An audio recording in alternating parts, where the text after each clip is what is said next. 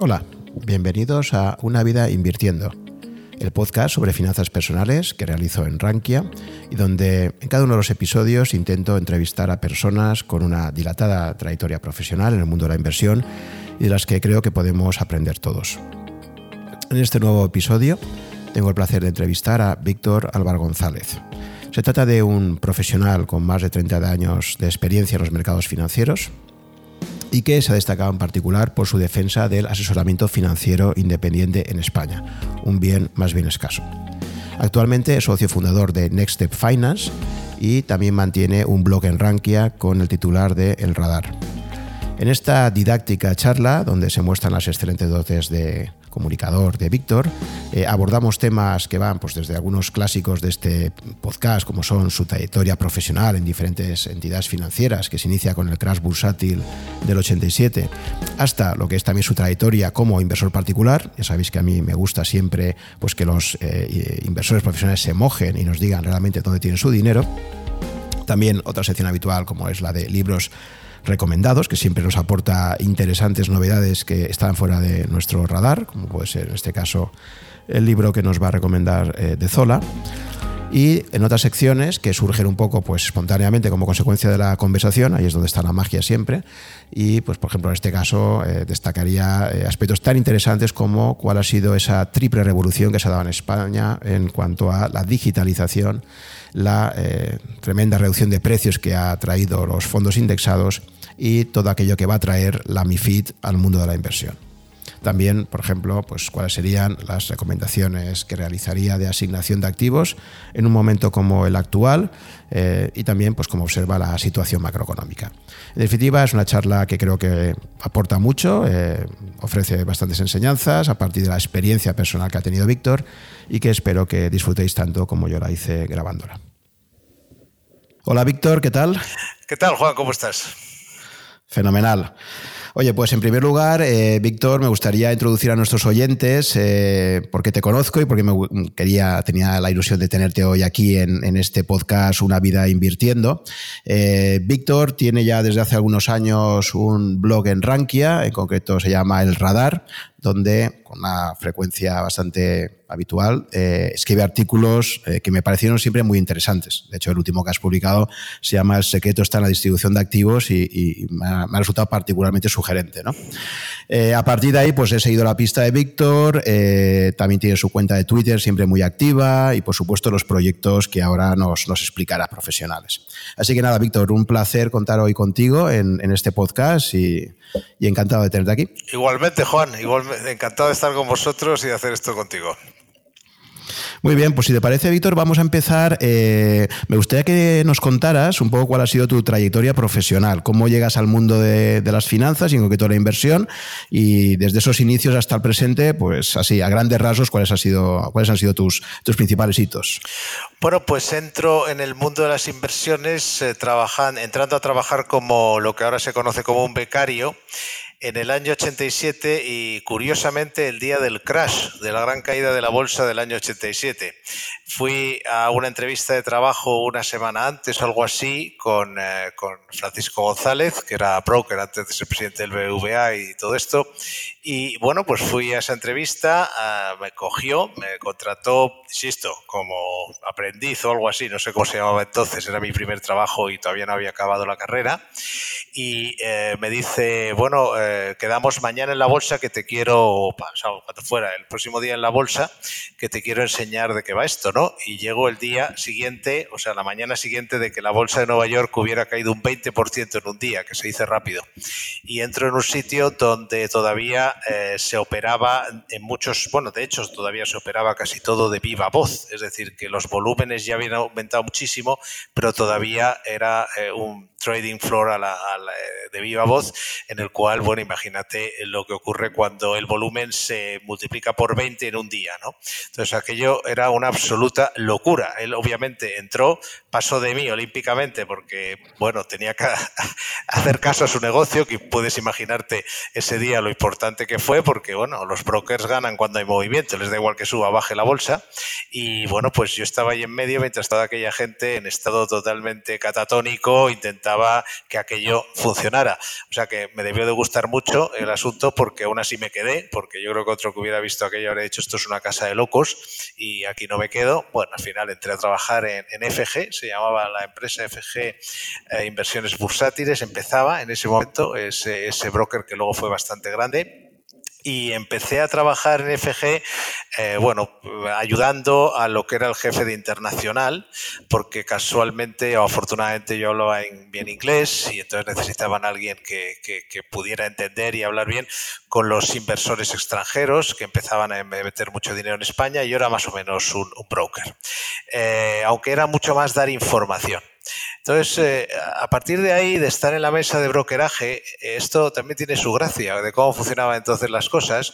Se empezó a correr la voz de que yo tenía, empezaba a ver la broma en la mesa de contratación de al final del día decir, Víctor, ¿qué va a hacer la bolsa mañana? Que era un poco de broma, pero bueno, alguna vez debía de haber acertado y se quedó la tontería de que, bueno, tenía buena visión un poco de cómo iba a abrir el mercado, de lo que estaba pasando. Y la tontería de qué va a hacer la bolsa mañana, qué va a hacer la bolsa mañana, me llama un día el jefe y me dice, bueno, he oído que tienes muy buenas dotes de predicción y te vamos a pasar a, bueno, ya tenía yo ya, hay que decirlo, ¿eh? casi año y dos años de experiencia y me dice, te vamos a pasar al nuevo departamento de gestión de patrimonios que vamos a montar, porque bueno, parece que se te dan bien los mercados, ¿no? El caso es que ahí pasé a gestor de patrimonios eh, de esta casa, a montar lo que es la, gestora de patrimonios y cosa que hice eh, con un, trabajando a medias con análisis, o sea que también cogí mucha formación de análisis y llevé lo que es la, la gestión de patrimonios hasta que decidí irme de la, de la compañía. Eh, no sé si quieres preguntarme algo sobre esto o sigo yo. Sí, sí, sí, no, no, yo te voy, yo te voy. A ver, me ha sorprendido mucho ese arranque, la verdad es que ya, ya es casualidad, ¿no? Que justo coincidas con uno de los momentos más sonados, ¿no? Y que ahora se estudian todos los libros de, de lo que han sido las grandes caídas bursátiles de las últimas décadas.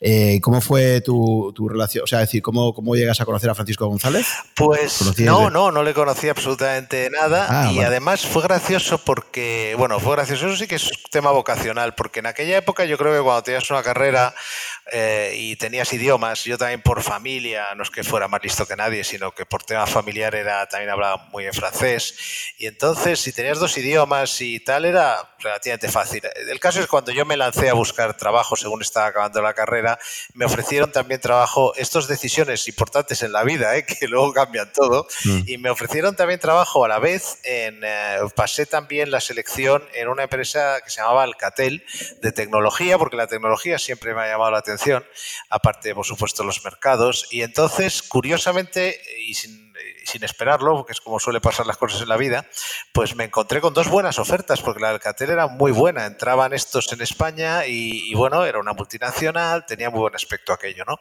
Eh, y no fue fácil, ¿eh? me hicieron un periodo, fue todo lo contrario, fue una, una forma, o sea, las entrevistas, todo eso fueron bastante, fueron varias, fueron así como muy profesionales, lo otro fue un poco diferente. El caso es que eh, tuve que tomar la decisión y realmente hablando, que no lo conocía, con Francisco González, eh, que bueno, podrá ser criticado otras cosas, yo no voy a entrar ahí, pero como profesional y conocedor de los mercados, y bueno, pues me di cuenta de que de dos ofertas que eran bastante buenas las dos, eh, a mí lo que me gustaba era esto. Y creo que, vamos, me, me alegro mucho, pero no le conocía de nada y fue un anuncio en el periódico, ¿eh? me planté allí y él estaba contratando gente porque los agentes de bolsa se estaban convirtiendo por ley en sociedades de valores y necesitaban gente y sobre todo él, que era un tío muy listo, eh, se había dado cuenta de que estaba entrando, éramos una especie de país emergente entonces, que acababa de entrar o iba a entrar, no me acuerdo, estamos ahí, acabamos de entrar en la Unión Europea, entraba mucho dinero de fuera, era un poco lo que está pasando en los emergentes, ¿no? Y él se dio cuenta de que los extranjeros necesitaban un buen broker o buenos brokers, no fue el único, pero buenos brokers en España, lo cual incluía y era muy importante la información yo nunca fui un gran broker en el sentido de acordarme de 18. Me preguntó, como anécdota te contaré, que me preguntó si era buen jugador de mus, porque un buen, a mí me gusta el mus, ¿eh? pero no diré que soy bueno, mm. pero me comentaba el, el, hombre, el hombre me decía que un buen trader es un buen jugador de mus porque tiene, sabe tener un poco cara de póker en las negociaciones y, luego también eh, memoria, saber, en fin, todo lo que tiene un buen jugador de mus, ¿no? Y yo no lo tenía. Lo que sí tenía, afortunadamente, es que me interesaba el tema y les daba muy buena información. Y los británicos, sobre todo, pero también suizos, etcétera, los grandes fondos de inversión y de pensiones que empezaban a invertir en este mercado emergente, necesitaban información. Ellos no sabían quién era Mario Conde, ni quién eran los Albertos, ni si en España la economía funcionaba por aquí o por allá, mucho menos de la política. Y era un trabajo apasionante porque eh, básicamente ellos, si les dabas buena información, hacían el trading a través tuyo. Es decir, no era tanto lo de la, ser rápido o tal, sino que ellos valoraban que les contaras lo que pasaba aquí. Y yo claro, me gustaba mucho saber lo que pasaba aquí, se lo explicaba y gracias a eso me fue bien, no porque fuera sin duda el mejor broker ni nada por el estilo. Sí, porque tú habías estudiado económicas, ¿verdad? Eh, y pero ¿cómo fue, antes de, antes de llegar a eso, siempre hay un momento en la vida, porque, o sea, ¿cómo acabas tú en el mundo financiero? Porque uno puede estudiar económicas y luego dedicarse a ser, no sé, pues eh, responsable de marketing o... Eh, ¿Qué fue realmente a ti lo que te, te, llegó a apasionar en su momento o te llegó a interesar para, para acabar metido en este Yo mundo? una pregunta, porque nunca lo había reflexionado, porque al final, claro, cuando estudias económicas, lo menos que aprendes es de, de los mercados, lo cual tal vez se habla mucho de que se debía estudiar finanzas desde la escuela, lo cual no digo que esté bien o mal, tal vez sea un poco pronto, pero desde luego, desde, luego los mercados deberían de estudiarse mucho mejor en la facultad, porque yo alucino de lo que se estudia y luego lo que es la vida real de quien se dedica al mundo financiero, ¿no? Pero hecha esta pequeña cuña, esta pequeña protesta, la verdad es que sí, sí hubo algo. Cuando estaba estudiando, me ganaba un dinerillo ayudando en una empresa de información económica. Eh, a lo mejor todo eso también por eso me gustan los medios, ¿no? Pero el caso es que eh, empecé a ayudar, ahí era un becario purísimo, porque vamos, estaba estudiando hasta en segundo de carrera, una cosa así, en una empresa de información económica muy buena, eh, que tenía un periodista que entonces era muy conocido, se llama Primo González, y, les ayudaba porque ellos no eran economistas, y bueno, pues yo tampoco realmente lo era, pero tenía un poquito más de formación que ellos, y entonces les ayudaba a los periodistas a darle un poco de mejor forma a la información económica, ¿no? Y entonces, pues sí, sí, ahí empecé a conocer los mercados, ya empecé a leer el Financial Times, estas cosas, ¿no? Ver prensa económica. También era muy buen analista, el hombre este era periodista, pero los periodistas son, sois eh, muchas veces muy buenos analistas, ¿no? Y muy buenos conocedores de los mercados. Entonces yo, este era un gran analista, me acuerdo que ya entonces hacía un nivel de análisis que no se daba normalmente aquí en, España, ¿no? De los balances, de tal, le gustaba mucho, creo que le gustaba incluso más que los medios. Y entonces, pues ahí empecé a conectar y luego por temas familiares de que había que arreglar cosas, eh, fin, que tenían sus valores, sus cosas, pues de forma indirecta empecé a ver lo que era la... Fíjate, estudiando económicas y realmente no me creó mucho interés los mercados hasta que tuve que, hasta que, hasta que me enteré que existían y cómo existían, ¿no? Fue un poco así. Sí, sí, sí, no, te lo puedo decir porque yo también estudio económica, soy profesor de economía y te puedo comentar que mis compañeros de facultad, la inmensa mayoría les pregunta sobre inversiones y la verdad es que pues no, no están nada metidos. Y los que dan clases de matemáticas financieras es todo como muy teórico, pero lo que es conocer el mercado realmente uno lo descubre cuando está en el día a día. Lo peor es que son, lo peor es que en la carrera de económicas, tú lo sabes, bueno, por esto que me mm, dices mejor que yo todavía, realmente eh, lo que falta una formación. Yo creo que en los mercados, eh, perdón, en la facultad, recuerdo haber lo que era el PER. Y una cosa muy abstracta mm. y poco más, ¿eh? Sí, sí, sí, sí, es así. No falta mucha más experiencia práctica. Y nada, entonces, eh, efectivamente, España había entrado en la Unión Europea, eh, bueno, lo que era entonces la Comunidad Económica Europea en el 86, en el 86, claro, aquello fue un cambio brutal, como tú comentas, efectivamente, en el 88, creo recordar que es cuando entra la ley del mercado de valores que obligaba a transformar esos agentes de cambio y bolsa en, sociedades, como comentabas antes, entonces, claro, aquellos fueron, pues eso, los años de Mario Conde, de los Albertos, es una auténtica revolución, aparece la literatura también, incluso ya de, novela, me acuerdo Jesús Cacho con su libro sobre, sobre Mario Conde y todo esto, fue, fue realmente un, mundo nuevo, ¿no? Y tú ves el mundo en el que te introduces profesionalmente. Bueno, hasta tal punto de que eh, está metidísimo, porque claro, todo aquel mundo es, pasaba mucho por la bolsa, es decir, la OPA de Banesto, en fin, todo, todo, todo aquel follón eh, que luego se, bueno, pues eh, hemos conocido a través de libros y cosas. Bueno, yo estaba en medio, realmente, a ver, yo estaba en medio sin participar en absoluto, aunque sí, aunque sí se hacían esto ahora a estas alturas se puede comentar, porque incluso creo haberlo visto, de, hecho lo he visto en el libro de Mario Conde, que lo comenta que uno de los agentes, de los muchos agentes de bolsa o sociedades de valores, porque efectivamente era justo y el cambio que se que utilizaba era el, el despacho Francisco González y yo he estado como broker en, operaciones de compra, eh, entre otras, eh, en el proceso este, pues claro, se hacía grandes bloques, había que comprar en muchos sitios y muchas veces se metían al juego los extranjeros, más que nada por tema especulativo, y se les compraban a ellos paquetes. Y sí, estaba, estaba bastante metido en ello y además por temas profesionales era bastante divertido, porque tenía que estar muy enterado de toda esta movida, que era bastante apasionante, y tenía que estar enterado por motivos profesionales. Era sobre lo que me preguntaban, ¿quién es Mario Conde? ¿De dónde viene? ¿Qué pretende? ¿Sabes? Eso un poco. ¿Y por qué no le gusta a Felipe González? Y cosas así. Sí, sí, sí. Así que tu iniciación fue en un periodo especialmente movido, ¿no? Y, y luego de ahí eh, ya saltas a lo que ha sido tu proyecto profesional que has estado más tiempo, ¿no? Sí, primero monté temporalmente, eh, yo siempre quise ser empresario, siempre me gustó la idea, aunque nunca he tenido problema en trabajar eh, para otros y, oye, me gusta, el, tengo respeto a la persona para la que esté trabajando, el jefe en definitiva, o los socios, lo que sea, pero realmente siempre me ha gustado la idea de serlo y sí, entre pitos y flautas en el año 96 me doy cuenta, pues eso como, además esto como las películas, estás viendo un día la tele y te surge una idea y se me ocurrió una cosa y era que los eh, estaba leyendo un libro sobre temas futuribles y de alguna manera eh, esto me llega a hacer pensar que los fondos de inversión se iban a convertir en el siguiente activo. Es decir, cuando yo en esta época que tú conoces bien, eh, realmente los fondos de inversión eran una forma de gestión para gente que no tenía dinero para pagarse una gestión profesional de carteras. Pero lo que sí me voy dando cuenta, o me doy cuenta en ese preciso momento, es que se van a convertir per se en un activo, en, en lo que se refiere al funcionamiento. Es decir, hasta ahora había, hasta aquel momento había acciones, lo que sigue habiendo, acciones, bonos, eh, y, y, el siguiente paso para mí eran los fondos de inversión. Es decir, pasaban de ser de ser un, digamos, un mecanismo o un instrumento para que una persona tenga todo su dinero en un fondo para que se lo gestione un gestor que tendrá renta variable, renta fija, lo que sea, y se van convirtiendo en lo que son ahora fondos de renta variable, fondos de renta fija y, bueno, ya los ETFs, en fin, todo lo que estamos viviendo. De alguna manera, ese, ese punto de que va a haber un cambio entre eh, de hecho, en la historia financiera, como tú sabes, primero fueron los bonos para financiar los ferrocarriles, el canal de Suez y cosas así. Mm.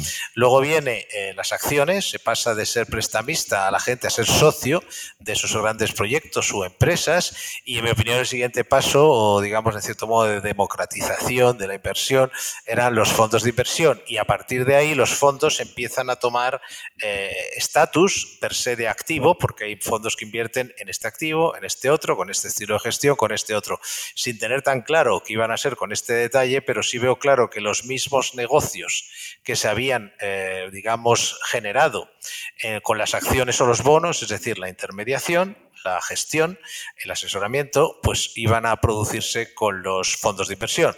Lo siguiente que, asocio dentro de esa asociación de ideas, eh, aunque no tiene mucho que ver, pero había vivido cuando trabajaba, en fin, en como, gestor de patrimonios la importancia de la independencia. Es decir, hay un conflicto de interés que ahora se empieza a, pero que siempre ha existido, pero ahora la gente empieza a ser consciente de que el asesor tiene que ser independiente, o sea, el asesor que está cobrando de los productos que recomienda asumido que al principio tenía que ser así porque nadie pagaría si no, o no había la tecnología que ahora puede bajar los precios, pero asumido que como los ruedines de los niños, que al principio tienen que ir con las ruedines en la bicicleta y luego hay que ir quitándolo, pero a la larga tiene que haber independencia y la independencia es un valor añadido fundamental en el asesoramiento y fundamental literalmente. Entonces también me doy cuenta que en España no hay asesoramiento independiente y monto una empresa de asesoramiento independiente que no, que está especializada en fondos de inversión y que eso sí, eh, no podía, yo tenía que subcontratar, por decir así, la intermediación, ya me habría gustado tenerla integrada, pero no tenía dinero, es decir, no tenía dinero para montar un broker, por lo tanto lo subcontrato, que fue toda una aventura, ¿eh? porque mucha gente que ahora se dedica a esto me decía o que estaba mm. loco o que era eso era impensable, cosas así, ¿no? Bueno, al final, una empresa de asesoramiento financiero realmente independiente, entonces todavía había retrocesiones, pero eh, una parte se cobraba al cliente para así poder tener una mayor eh, independencia a la hora de elegir los, productos y no depender solo de que te pague el comisionista, el, la empresa, la gestora, el banco, lo que sea, y montó esa una empresa de asesoramiento financiero independiente especializada en seleccionar y elegir para sus clientes fondos de inversión que se llamaba, se llamaba eh, Profim. Análisis y selección de fondos. Luego cambiamos el nombre, se llama Profim, Análisis y selección de fondos. Y ese proyecto vas a estar ahí 16, casi 17 años, ¿no? Por lo que veo efectivamente. 17 años, sí. Y, ¿qué, tal o sea, la experiencia y, y, qué aprendizajes tuviste de todo ese largo viaje? Bueno, pues como todas las experiencias tiene sus pros y sus contras, la primera conclusión, si le sirve a alguien, es eh, hay que está bien tener una buena visión de negocio, pero cuidado no adelantarte demasiado. Esto es como el arroz, ¿no? ¿Eh? Que tiene ese punto mm. que ni demasiado pronto ni demasiado tarde para, para sacarlo de la olla. Y Profim empezó demasiado pronto. Es decir, entonces hablar de asesoramiento independiente, la gente flipaba, de cobrar a los clientes por el asesoramiento. Curiosamente eso no fue un problema con los clientes, porque los clientes nunca han querido pagar por un asesoramiento no independiente. Es decir, ¿cómo iba a pagar un cliente porque el banco X le venda sus productos? Eso es ridículo. Entonces mm. la gente decía, no, que la gente no está dispuesta a pagar. Y esto, quitando dos personas, todo el mundo me lo dijo. Y todo el mundo es todo el mundo que conocía en el mercado. Eh, pero bueno, eres joven y haces tonterías. Y eso que te que dicen tan famoso de eh, cómo es si, eh, mejor que nadie te diga que no se puede porque así lo haces, porque si me hubieran dicho es imposible, pero el caso es que, pero curiosamente nunca hubo un problema en cobrar a la gente cuando percibían que tu asesoramiento era realmente independiente, que no había un conflicto de interés.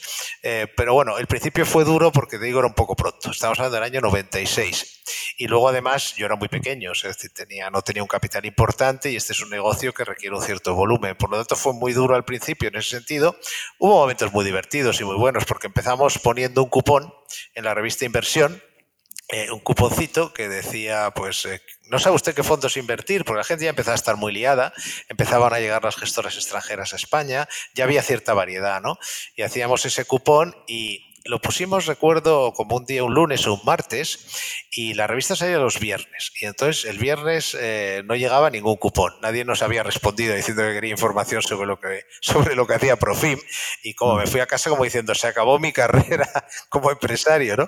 Pero luego el lunes, el martes, el miércoles, se llenó la oficina de cupones, como en las películas, los tirábamos así al aire, ¿no? Y eh, el motivo es que la revista salía el viernes, pero realmente la gente la veía a lo largo del fin de semana como pronto, porque muchos que estaban suscritos la recibían el lunes, otros no la compraban hasta el lunes, era algo así. Había un delay entre cuando salía y cuando la gente la leía, y nosotros estábamos esperando que nos respondiera pasado mañana, pero sí, hubo una semana que de repente aquello se llenó de cupones, entonces ya sabíamos que teníamos, sabía, porque era yo y una persona que me ayudaba, pero que algo había, que, tenía, era una buena idea. Pero bueno, en cualquier caso fue difícil porque, por ejemplo, necesitábamos una plataforma, que ahora es lo más normal del mundo, pero hacía falta una plataforma que para que nuestros clientes pudieran comprar fondos de muchas entidades, lo que ahora es tan habitual, ¿no? Pero no lo había y había que convencer a alguien y la gente pensaba que estabas loco. O sea, se hace muy duro cuando vas, eh, digamos, es un poco loco de la colina, ¿no? Al final tuve suerte, porque al final la suerte está con los echados para adelante y realmente tuve la suerte de que había un holandés llevando una, una, un broker, una sociedad de valores aquí en España y en Holanda ya había empresas como la mía no lo sabía yo, pero ya había cosas parecidas. Entonces, él sí veía que había un negocio en la intermediación, en, la plata, en las plataformas de fondos, ¿no? Entonces, el hombre dijo que sí, que nos haría el servicio, nos cobró una pasta, todo hay que decirlo, o sea, se llevaba mucho del dinero que se generaba en esa intermediación, pero bueno, básicamente teníamos intermediación, con lo cual yo a la gente le podía decir qué cartera tendría si estuviera en sus zapatos, sin producto propio, nunca vendiendo un producto de Profim o nada, nada propio, y además le decíamos dónde podía comprarlo sin tener que abrir cuenta en 18 entidades, con lo cual fue bien, o sea, que decir que el funcionamiento fue bueno, pero, pero realmente la, eh, fue muy, muy trabajoso y recuerdo que la mayoría de la gente pensaba que estábamos haciendo algo que no tenía ningún sentido eh, por cobrar al cliente por la arquitectura abierta. O sea, pero ¿por qué alguien va a querer comprar desde una cuenta fondos de distintas entidades? ¿Pero por qué, no? Esto lo veía constantemente y nos salvó que la gente sí vio la utilidad, pero en la industria era absolutamente, era una lucha constante para que nos hicieran mínimamente caso y necesitábamos a la industria porque necesitábamos analizar los fondos, necesitábamos tener una intermediación eh, y bueno, pues las gestoras muchas veces no hacían ni caso. Gracias a Dios las, las gestoras extranjeras sí conocían empresas así en sus países, entonces sí estaban más abiertas a que fueras y a darte información y a todo eso, pero las españolas tuvieron que pasar muchos años para que ninguna empresa española permitiera que nosotros analizáramos sus fondos. Por lo tanto, primer consejo, no ser muy, digamos, demasiado no adelantarse demasiado y el segundo hay que elegir muy bien los socios, porque yo luego sí es cierto que, para crecer tuve que perder la mayoría y bueno, pues eso no, no, fue una buena idea, aunque pese a todo y con todo lo difícil que fue el proceso, pues como te digo, funcionamos casi 17 años, ¿no? Y la empresa llegó a ser grande y a tener muchísimos clientes asesorados pero bueno, eh, hubiera preferido no tener que tener socios como los que tengo ahora, gente que realmente ayude, apoye y, no que al final es casi una lucha y hasta el punto además que a, mejor va la empresa, peor para ti, porque bueno, empieza a haber ahí eh, problemas en cierto sentido. Y realmente eso, de verdad, eh, quien haga ahora, esté haciendo, montando una startup, tiene que elegir socios que realmente eh, lo que más valoren sea el crecimiento de la empresa, evitarlo la gente que lo que más valora son los egos y cosas de estas, porque al final si no puede, puede ser un problema y puedes encontrarte con una situación ridícula y es que a, mejor, o sea, en las películas tú tienes una idea, funciona y, y, y, entonces todo maravilloso, ¿no? Bueno, pues en la realidad muchas veces tienes una idea, funciona y es casi peor, porque salvo que tú tengas el control de tu negocio. Y eso es un consejo que yo creo que le hago un favor a la gente que esté empezando montando negocios, contándole esta, esta experiencia. ¿no? La verdad es que eh, te escucho y me parece ciencia ficción que en los años finales de los 90, primeros 2000, si a día de hoy aún tenemos una economía, una economía financiera tan bancarizada, con unos canales de distribución tan controlados por las entidades financieras que, efectivamente lo que tú decías, ¿no? Cuesta muchísimo que la gente eh, entienda que se puede dar un, o sea, que esté dispuesta a pagar por un asesoramiento financiero independiente, pues en los años en que tú empezaste Profim aún me parece muchísimo más difícil, ¿no? Pero bueno, si tú conseguiste hacer viable ese modelo de negocio, es que realmente siempre va a haber eh, inversores interesados en esta, en esta fórmula, ¿no? Por lo que me cuentas. Es que es toda una cuestión de marketing en el sentido positivo, porque como te digo, los clientes nunca fallaron, ¿eh? O sea, siempre crecimos en clientes y la empresa fue una historia de crecimiento constante. ¿eh? Lo que eh, a ver, la gente entiende muy bien la independencia. La gente, por ejemplo, la arquitectura abierta. Si tú le explicas a la gente, vamos a ver, ¿usted qué va a hacer? ¿Qué prefiere? ¿Comprar toda su vida en el mismo colmado, en la misma tienda, todo? O darse cuenta de que hay especialidades y es un centro comercial y coger lo mejor de cada sitio, ¿no? Estas ideas eh, la gente las entiende, pero hay que explicárselas. Tiene que saber qué se puede hacer. Yo lo que oía mucho en Profim, cuando venía gente a la oficina que nos había oído hablar de nosotros o lo que sea, pues era, eh, no sabía que existiera esto. O sea, es una labor de información enorme, pero muchas veces la gente es que no sabe que existen las cosas. Luego hay otra cosa muy importante y es que, insisto, eh, el asesoramiento tiene que estar libre de conflicto de interés. A ver, tú no vas a un médico y, y tienes total confianza en él si luego el médico es el dueño de la farmacia. Bueno, vas al médico porque sabes que no tiene un conflicto de interés contigo. El único interés del médico es que a ti te vaya bien, que te cures, porque así volverás cada vez que te duela algo, ¿no? Si el médico es el dueño de la farmacia y el médico se llama Pérez y los productos que te venden en la farmacia es Farmacia Pérez y el gelocatil se llama Pérez, pues entonces tú ya dices que Pérez no es un asesor independiente, ¿no? Pero la gente, en cambio, cuando va a un médico y sabe que esa persona no tiene un conflicto de interés y lo que le interesa es la salud de su paciente, pues estas cosas las entiende perfectamente la gente y eh, que, digamos, tenga que pagar por eso, pues como pagas un asesor fiscal o un abogado. Lo que pasa es que en este sector ha habido, yo asistía con bastante sorpresa que la gente se quejaba de que la gente no pagaba por el asesoramiento, pero te lo decía una persona que trabajaba en una gestora de un banco, o sea, la gestión de carteras de un banco o, o el asesor de un banco. Y dice, pero ¿cómo te va a pagar si le estás colocando un producto? ¿no?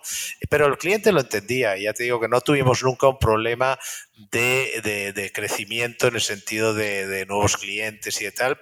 También la suerte acompaña, igual que no me acompañó en empezar demasiado pronto, sí me acompañó en, los medios de comunicación. Es decir, eh, eh, yo no tenía dinero para vender y entonces esto es un negocio que hay que explicarlo, porque las cosas nuevas hay que explicarlas, si no la gente no conoce el valor.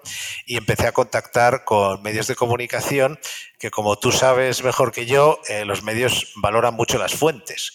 Entonces, claro, tú les llegabas y les decías, yo te voy a ser una fuente muy fiable porque yo no te voy a vender un producto. Mis servicios sí, y mi nombre sí lo voy a vender. Pero cuando yo hable del fondo X, del fondo Z, de fondos que invierten en materias primas o de fondos que invierten en deuda norteamericana, te voy a estar dando una opinión absolutamente fiable porque no te quiero vender ninguno de esos fondos. Y esto, la, lógicamente, claro, a determinados periodistas, eh, a los que les estaré eternamente agradecido y sigo en muchos casos en contacto y trabajando con, pues eh, lo valoraron y, y luego ya eso, bueno, pues a partir de ahí eh, fue a más, eh, empecé a tener mucho, mucho contacto con los medios, Bloomberg empezaba en España y empecé a hacer mucho con ellos. Es gracioso porque cuando yo empecé te mandaban un taxi, te pedían que cubrieras huecos porque nadie quería ir a los medios, ¿no? Y eh, cuando, cuando ellos se fueron y ya dejé de ir, había que darse codazos para que no te quitaran el sitio, ¿no? Entonces, el ir a los medios, que entonces estaba muy mal visto, en la banca privada, en la, llámalo X, asesoramiento financiero, en el mundo financiero eso ir a los medios era vulgar lo que yo hacía no estaba nada, nada bien visto. Pero bueno, el caso es que llegabas a mucha gente y te salía gratis, o gratis, vamos, en el sentido que no te cobraban los medios por ir allí a ayudarles, ¿no? Entonces tenías la ocasión de explicar muchas estas cosas y esto eh, me ayudó muchísimo el ser yo soy muy negado para muchas cosas, sea la contabilidad, los temas legales o incluso la tecnología, pero, pero lo de los medios no se me daba mal, el hablar en público, todo esto. Y entonces, pues eso fue la, casi la gran suerte, porque a partir de ahí eh, se creó un canal de comunicación directo con la gente que vivía el problema de la falta de independencia, de lo que le colocaban, de que al final, y no culpo a los empleados de los bancos, los empleados de los bancos tenían que vender un producto y ese producto, pues si no nos iban de vacaciones, no tenían bonus para las vacaciones o no tenían bonus simplemente. Entonces, claro, no tenían más remedio que hacer esto y te lo decían ellos incluso, ¿no? Entonces yo no tenía ese conflicto de interés y la gente, estos, estas cosas sencillas como la arquitectura abierta o el conflicto de interés explicado de forma cercana, lo entienden inmediatamente y a día de hoy... Eh, no está todavía lo suficientemente avanzado como en otros países, simplemente porque de alguna manera eh, mucha gente no lo sabe. Así de sencillo. No sabe que puede tener un asesor independiente por un precio muy barato, sobre todo ahora que la tecnología te permite hacerlo barato y que tú puedes tener un asesor que sea como un médico, una persona que lo que le interesa es tratarte bien, pero no porque sea un tío genial, sino porque es su trabajo. O sea, si un médico, todos los pacientes se le mueren, pues deja de tener pacientes. Entonces, un asesor financiero independiente tiene que tener clientes contentos, asesorados contentos, porque de eso vive, no porque ya digo sea éticamente superior. Y esto muchas veces, mi sensación, bueno, mi sensación, mi seguridad es que mucha gente no lo utiliza, pues simplemente desconoce que existe.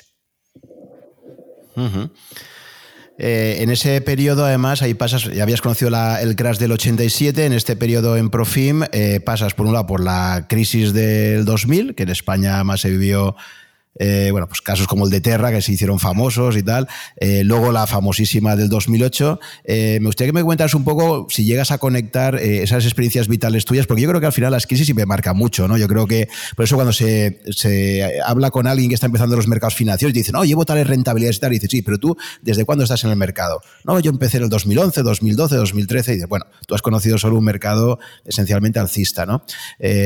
yo creo que marca mucho, te marca mucho tu experiencia personal, el haber vivido una crisis eh, en primera fila, ¿no? ¿Cómo fue tu experiencia? ¿Cómo viviste un poco esas crisis del, 2000 y 2008? Eh, sí, buena pregunta, porque eh, la del 2000... no, bueno, fue brutal y fue muy dura, pero no me pilló mal. Y más que nada porque había realmente situaciones, tú acabas de mencionarlo, o sea, que Terra valiera más que Endesa. A ver, yo no es que viera que iba a pasar nada por el estilo, pero sí es cierto que me, me, creaba cierto temor. Y entonces dentro de lo grave, no me, esa no me, no me pilló, me acuerdo muy bien que no me pilló demasiado mal. Y además me acuerdo de que de una anécdota que puede ser reveladora y también dar información a quien invierte o quien le pase algo parecido, eh, tenía yo, en aquel momento justo, había venido a la oficina una... Yo he tenido varios clientes que les ha tocado la lotería, o sea, que han sido clientes porque les había tocado la lotería. Era gente humilde que de repente va y le toca la lotería. Y entonces va a buscar asesoramiento y en este caso, por algún motivo, llegaron a, mi despacho, ¿no? A nuestro despacho. Y entonces eh, recuerdo que en general siempre muy bien. Eh, lo que ocurre es que en este caso concreto, la persona que vino había estado mirando muchísimo los mercados antes de venir. Y sabía que el Nasdaq pues había ganado no sé qué fortuna, lo, cómo había subido, bueno, aquello como, lo que había subido la tecnología. Y cuando llegó esta persona, yo no fue por ser más listo. Yo lo que le dije es que eh, con lo que había ganado en la lotería, si lo colocaba de una manera, digamos, eh, moderada, no diría conservadora, porque tampoco es eso, pero moderada, con cuidado, eh, garantizaba su vida, la de sus hijos y la de sus nietos, y que eso era una gran oportunidad. Y sobre todo, me acuerdo muy bien de decirle, y además hay un mercado en concreto que a usted le gusta tanto, pero que para mí está, simplemente lo ve demasiado caliente, recuerdo haber dicho. O sea, no sé qué, hasta dónde llegará, tampoco, insisto, no me esperaba que fuera así el crash, pero, pero sí que aquello tenía que corregir, en definitiva. Esa sensación de que tienes de que algo, que no, algo no va bien cuando Terra eh, vale lo mismo que Endesa, ¿no? Me acuerdo también de ese detalle concreto. Entonces, recuerdo que es la única vez en mi vida, que en mi vida, ¿eh? que me han devuelto una cartera recomendada. Entonces era de papel, me la devolvió y me dijo que se la rehiciera. Y esto fue antes del crash. Y yo le dije, bueno, pues vale, cambiamos el perfil, porque yo, aunque no era obligatorio, hacía perfil de inversión, le pedía a la gente, quería saber cuál era su radiografía, ¿no? Sus análisis. Y digo, bueno, para mí usted tiene un análisis para ser equilibrado, para no ser demasiado agresivo, porque no conoce los mercados, eh, además, eh, bueno, ahora va a dejar de trabajar y va a vivir solo de esto y tal. Bueno, al caso que me dijo, no, no, porque mis amigos, lo que sea, he leído, tal, bla. Bueno, pues nada, eh, tampoco pensaba que se come el, va, aumentamos la renta variable, aumentamos la renta variable norteamericana, que menos, y se come el crash, se lo come. Y lo que sí recuerdo también que tuvo un final relativamente feliz aquello, porque eh, en un momento dado el, el, índice repuntó, justo cayó y luego tuvo un repunte de unos dos o tres días. Y es el que aprovechamos para reducirle. Entonces, bueno, al final no se comió la caída gorda que vino después, ¿no? Pero sí, efectivamente aquello fue una experiencia bastante, bastante desagradable porque quitando esto que, que, es relativamente buena como experiencia, de haber quedado bien ¿no? con tu cliente, pero evidentemente nos afectó, afectó al mercado y, bueno, cuando es una empresa pequeña que empieza y en la realidad llevábamos relativamente poco, pues fue bastante, fue bastante, bastante duro, ¿no? De las otras, pues yo las recuerdo todas bastante, eh, recuerdo también muy mala peor todavía, porque como digo, esta, esta del 2000 sí recuerdo haber sido prudente, en cierto modo. No lo que debiera, pero sí prudente. Pero sí recuerdo con, como terrible la de 2008 fue la de los emergentes y el fondo aquel, ¿no? Del el fondo LCTMV, yo que sé, aquel fondo que habían creado, ¿no? Mm. El el, el, que habían creado no sé cuántos premios Nobel eh, para. Y bueno, pues una cosa es el premio Nobel de Economía y otra cosa son los mercados. El caso es que Aquel, aquella fue muy dura porque me acuerdo pilló, las crisis siempre pillan de vacaciones. Y aquella eh, me pilló de vacaciones, recuerdo hasta el sitio, y no había los medios de ahora para ponerte en contacto con la oficina, para ponerte en marcha, para coger un ordenador y tal, con lo cual era terrible. Estabas con un teléfono, tenías que volverte a Madrid. Aquella la recuerdo muy mal porque además no me la esperaba para nada. Porque, a ver, una cosa es que los mercados emergentes estuvieran sobrevalorados, las divisas, y otra, eso es más difícil de, pero no es tan fácil de medir como si ves lo de Terra y Endesa. Entonces esa sí recuerdo que me, que, me pilló bastante malamente situado y fue una muy buena lección. Luego podemos hablar de cuáles son esas lecciones, pero aquella fue una muy buena lección de cómo no debe pillarte. Y luego recuerdo también muy mala la de Irak, la de la, la de la primera invasión, porque eso justo acaba de montar yo o, está, o estaba empezando a prepararlo, no me acuerdo, pero recuerdo que aquello, porque ya había empezado, antes de montar Profim, ya había reunido como un grupo de, inversores para montar la empresa, al final no salió, pero tuve que hacerlo yo solo, pero recuerdo estar montando aquello, esto un poco lejano, pero sí recuerdo haberla, haberla vivido en cierto modo. Y bueno, que esas son casi las que, las que vivimos más importantes en aquellas fechas, ¿no? Sí, bueno, la, de Launter Capital Money supongo que te refieres al año 98, ¿no? No, no perdón, 2008, perdón, 98, disculpa. Sí, 98, sí, sí, eso fue. No, yo me refería a la más importante de todas, a la famosísima del 2008, quiebra Lehman Brothers y, y el mundo aparte a, punto de desaparecer en, en septiembre, octubre del 2008. Sí, sí, no, a la crisis, más a, la, a la gran, sí, sí, a la, a la, a la recesión. Sí, ahí es Sí, esa, esa última grande que ha habido, eh, que a ti te pilló aún ahí en Profim, y, te quería preguntar un poco, pues eso, si lo cómo lo visteis, pues también si hubo mucho cliente que en ese periodo se salió, yo qué sé, es que aquello fue, o sea, el año 2009, y luego se engancha con, con la crisis de la deuda griega y todo lo que ha sido, o sea, se fueron unos años... Em, muy... Ah, esas no fueron tan malas a nivel del negocio de la empresa y te diré porque unas, las, unas nos pillaron peor, otras mejor, pues efectivamente hubo la del euro. Yo efectivamente, disculpa, estaba hablando de la del 98, yo creo que, que me he ido ahí porque la tengo grabada, porque ya te digo, no, no, no recuerdo, recuerdo que no, no la cogí nada bien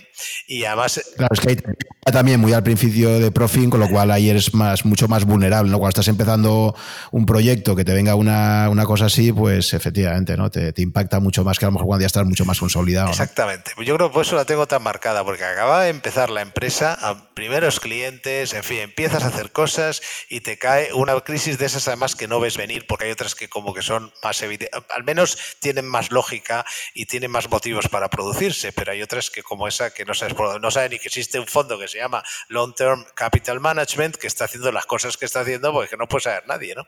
Entonces sí, la de 2008 curiosamente y otras posteriores para el negocio de la empresa no fueron tan malas y, es fácil de entender. Cuando tú ofreces otra alternativa, de trabajo a los clientes, es más fácil que se lo planteen cuando en la casa en la que están no les va bien. Es decir, eh, la gente tiende a seguir la, digamos, al, al, consenso, a lo que hace todo el mundo. Entonces los gestores, asesores, todo el mundo más o menos hace lo, mucha gente hace lo mismo. Entonces, ¿qué pasa? Que cuando pasa algo, en muchos sitios los clientes están descontentos. Y si han oído a alguien decir algo diferente o plantear las cosas con una visión un poquito más independiente, eh, un poco out, out, of the box, como dicen los ingleses, eh, eh, son momentos que la gente hace el esfuerzo de plantear otras cosas. Imagínate, por ejemplo, que tú estás en una casa X te va bien porque va todo bien, pues como ejemplo este año, que este año han ido bien los bonos, las acciones, ha ido absolutamente todo bien. No ha ido tan bien para la gente por otro tema, que es otro tema interesante a tratar, que es que, eh, digamos, ha instalado mucho miedo y se ha creado mucho miedo, y entonces no, como, no es como en otras ocasiones, pero en aquellas épocas, cuando la bolsa iba bien, cuando la renta variable iba bien o los bonos, la mayoría de la gente estaba invertida.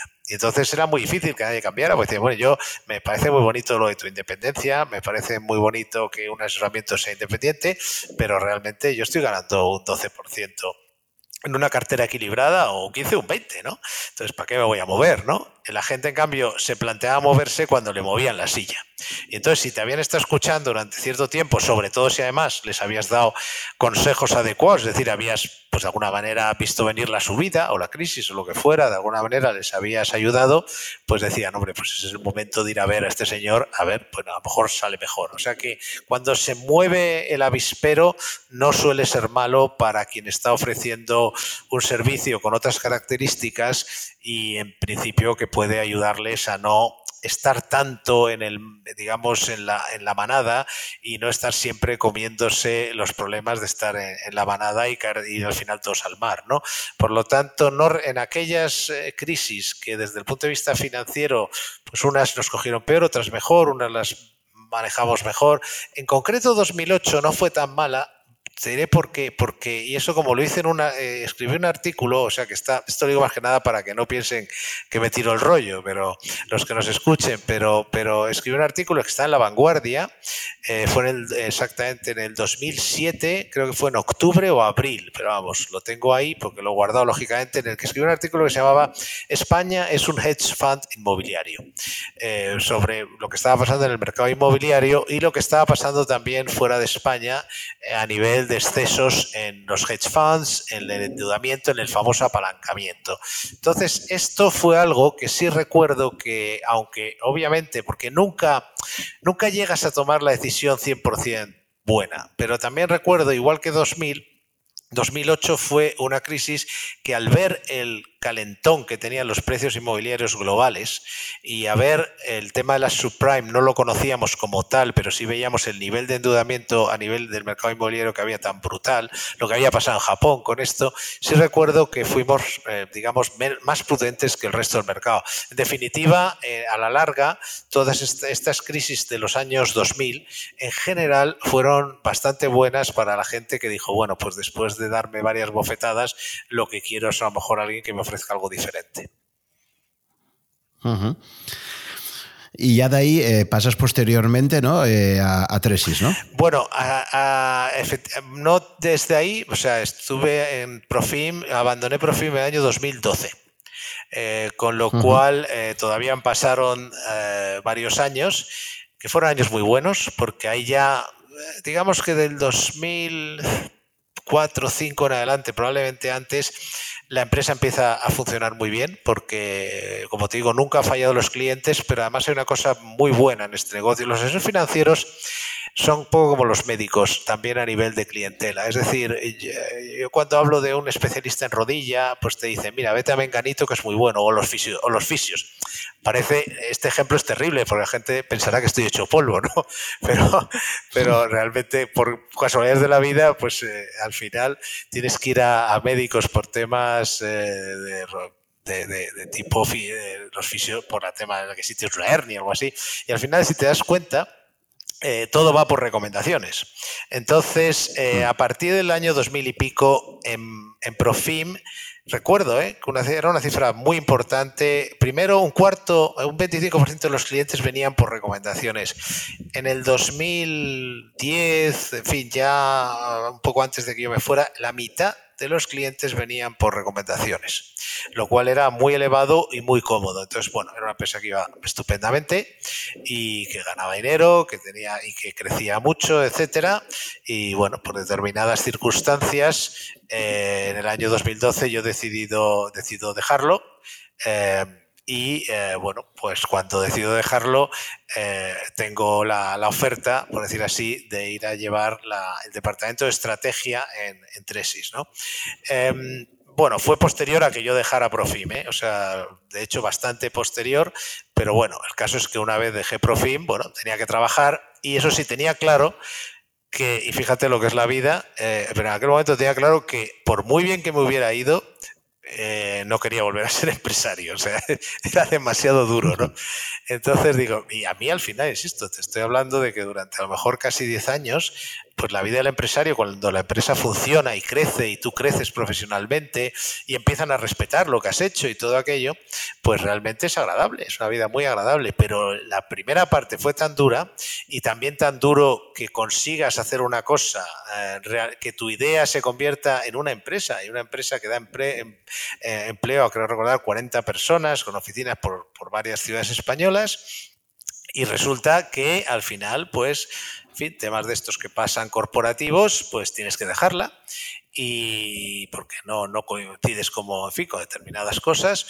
Y, entonces, bueno, pues al final dije, bueno, para, para, digamos que lo malo fue el principio y el final. Y entonces fue suficiente para que yo dijera, yo ya no quiero ser empresario, prefiero trabajar en una empresa de otros y otros con los que tenía buena relación, etcétera, ¿no? Y que además, bueno, seguían un, esquema parecido, eh, no, no, es lo mismo, había diferencias, pero parecido en cuanto a arquitectura abierta, eh, nivel de independencia tal vez no el mismo, pero había un nivel de independencia superior a la media, eso está claro, y entonces, sobre todo, me da la oportunidad de seguir haciendo mi trabajo y no tener que llevar una empresa, que llegamos, a que yo tenía un equipo había gente muy buena en mi equipo, pero al final es, es llevar una empresa, como tú sabes perfectamente, y motivo por el cual digo, bueno, yo ahora voy a dedicarme solo a los mercados y en la medida que quieran aquí, pues a los medios. Como además querían, pues perfecto, porque a mí me gustan los medios, me gusta escribir, me gusta conferencias, me gusta estar a hablar con los inversores y me dedicaba eso y a los mercados, con lo cual me quité toda la parte de, consejero delegado,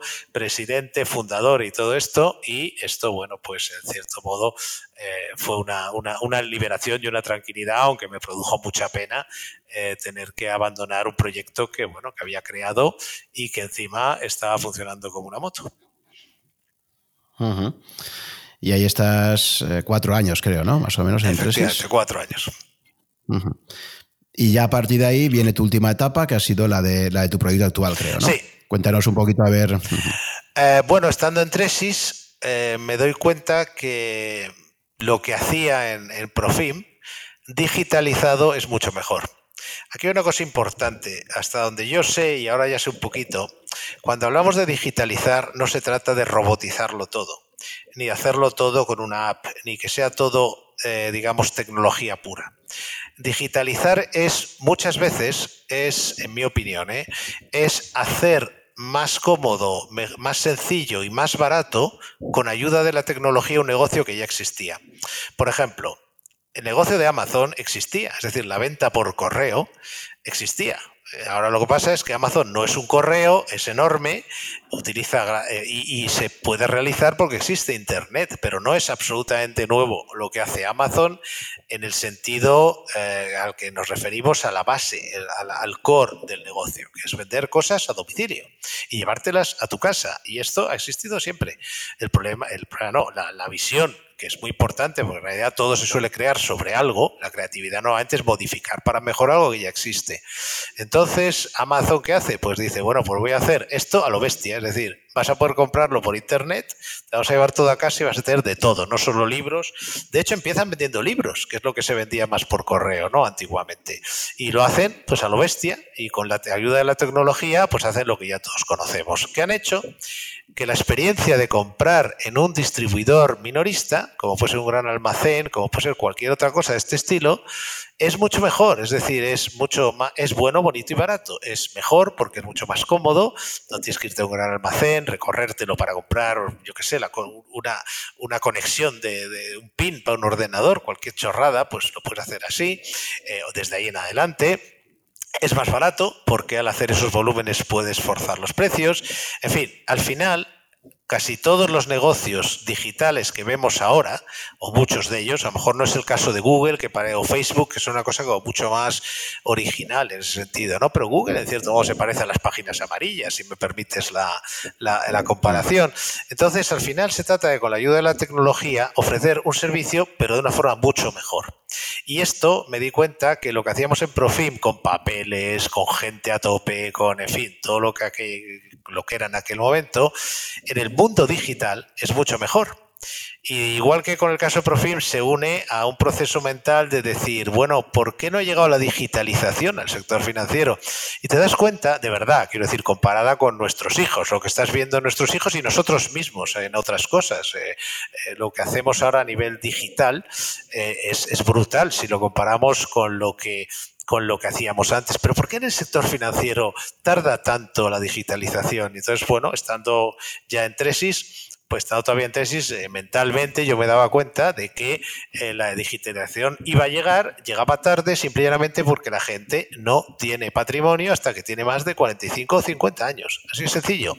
Entonces, mientras la gente con 45 o 50, porque pues, evidentemente todos hemos vivido hasta la experiencia de hasta que no tenemos 45 o 50 años no estamos más que pagando, pagando hipotecas, pagando eh, estudios, pagando másteres a los hijos, pagando. Eso es nuestra, nuestro trabajo, nuestro, nuestra misión es consumir.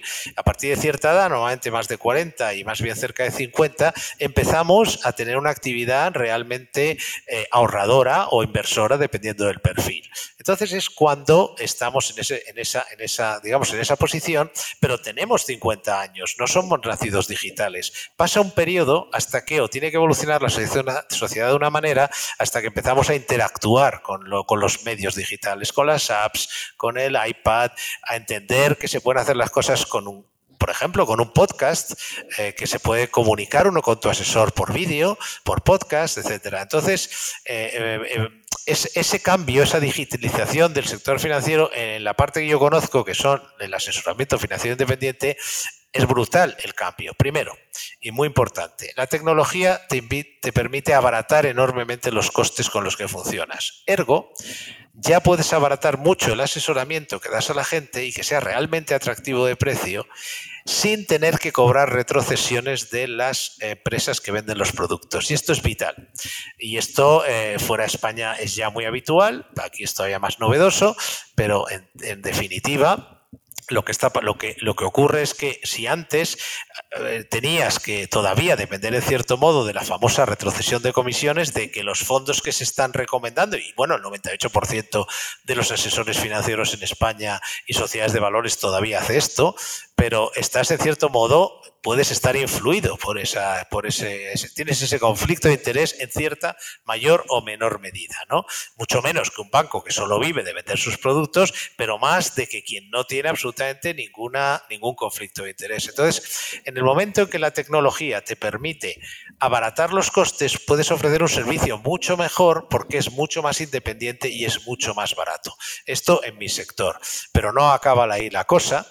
Eh, esto coincide con un periodo que no tiene nada que ver con la digitalización, pero en el que eh, no me quiero extender por esa parte, también bajan los costes de los propios fondos. Pero centrándome en lo que es el proceso de voy a crear una empresa que traiga las ventajas de la digitalización al asesoramiento financiero, se produce mentalmente eh, en ese momento en el cual veo que todo lo que hacíamos es muy mejorable al usar la tecnología, lo cual no significa que no haya gente, pero que la gente haga solo aquello que la gente hace mejor que las máquinas, que no es tanto hablar con el cliente hasta las más mínimas dudas. Es decir, que es el modelo Amazon. Tú tienes un problema con un envío y si no lo arreglas con la aplicación o con el, Internet, se te llaman inmediatamente y, y hay una persona, ¿no? Pues esto es un poco lo mismo, todo puede ir eh, tecnológicamente o funcionar en base a una tecnología, algoritmos bien hechos y bien avanzados, pero siempre tiene que haber una persona detrás. Entonces, está, eh,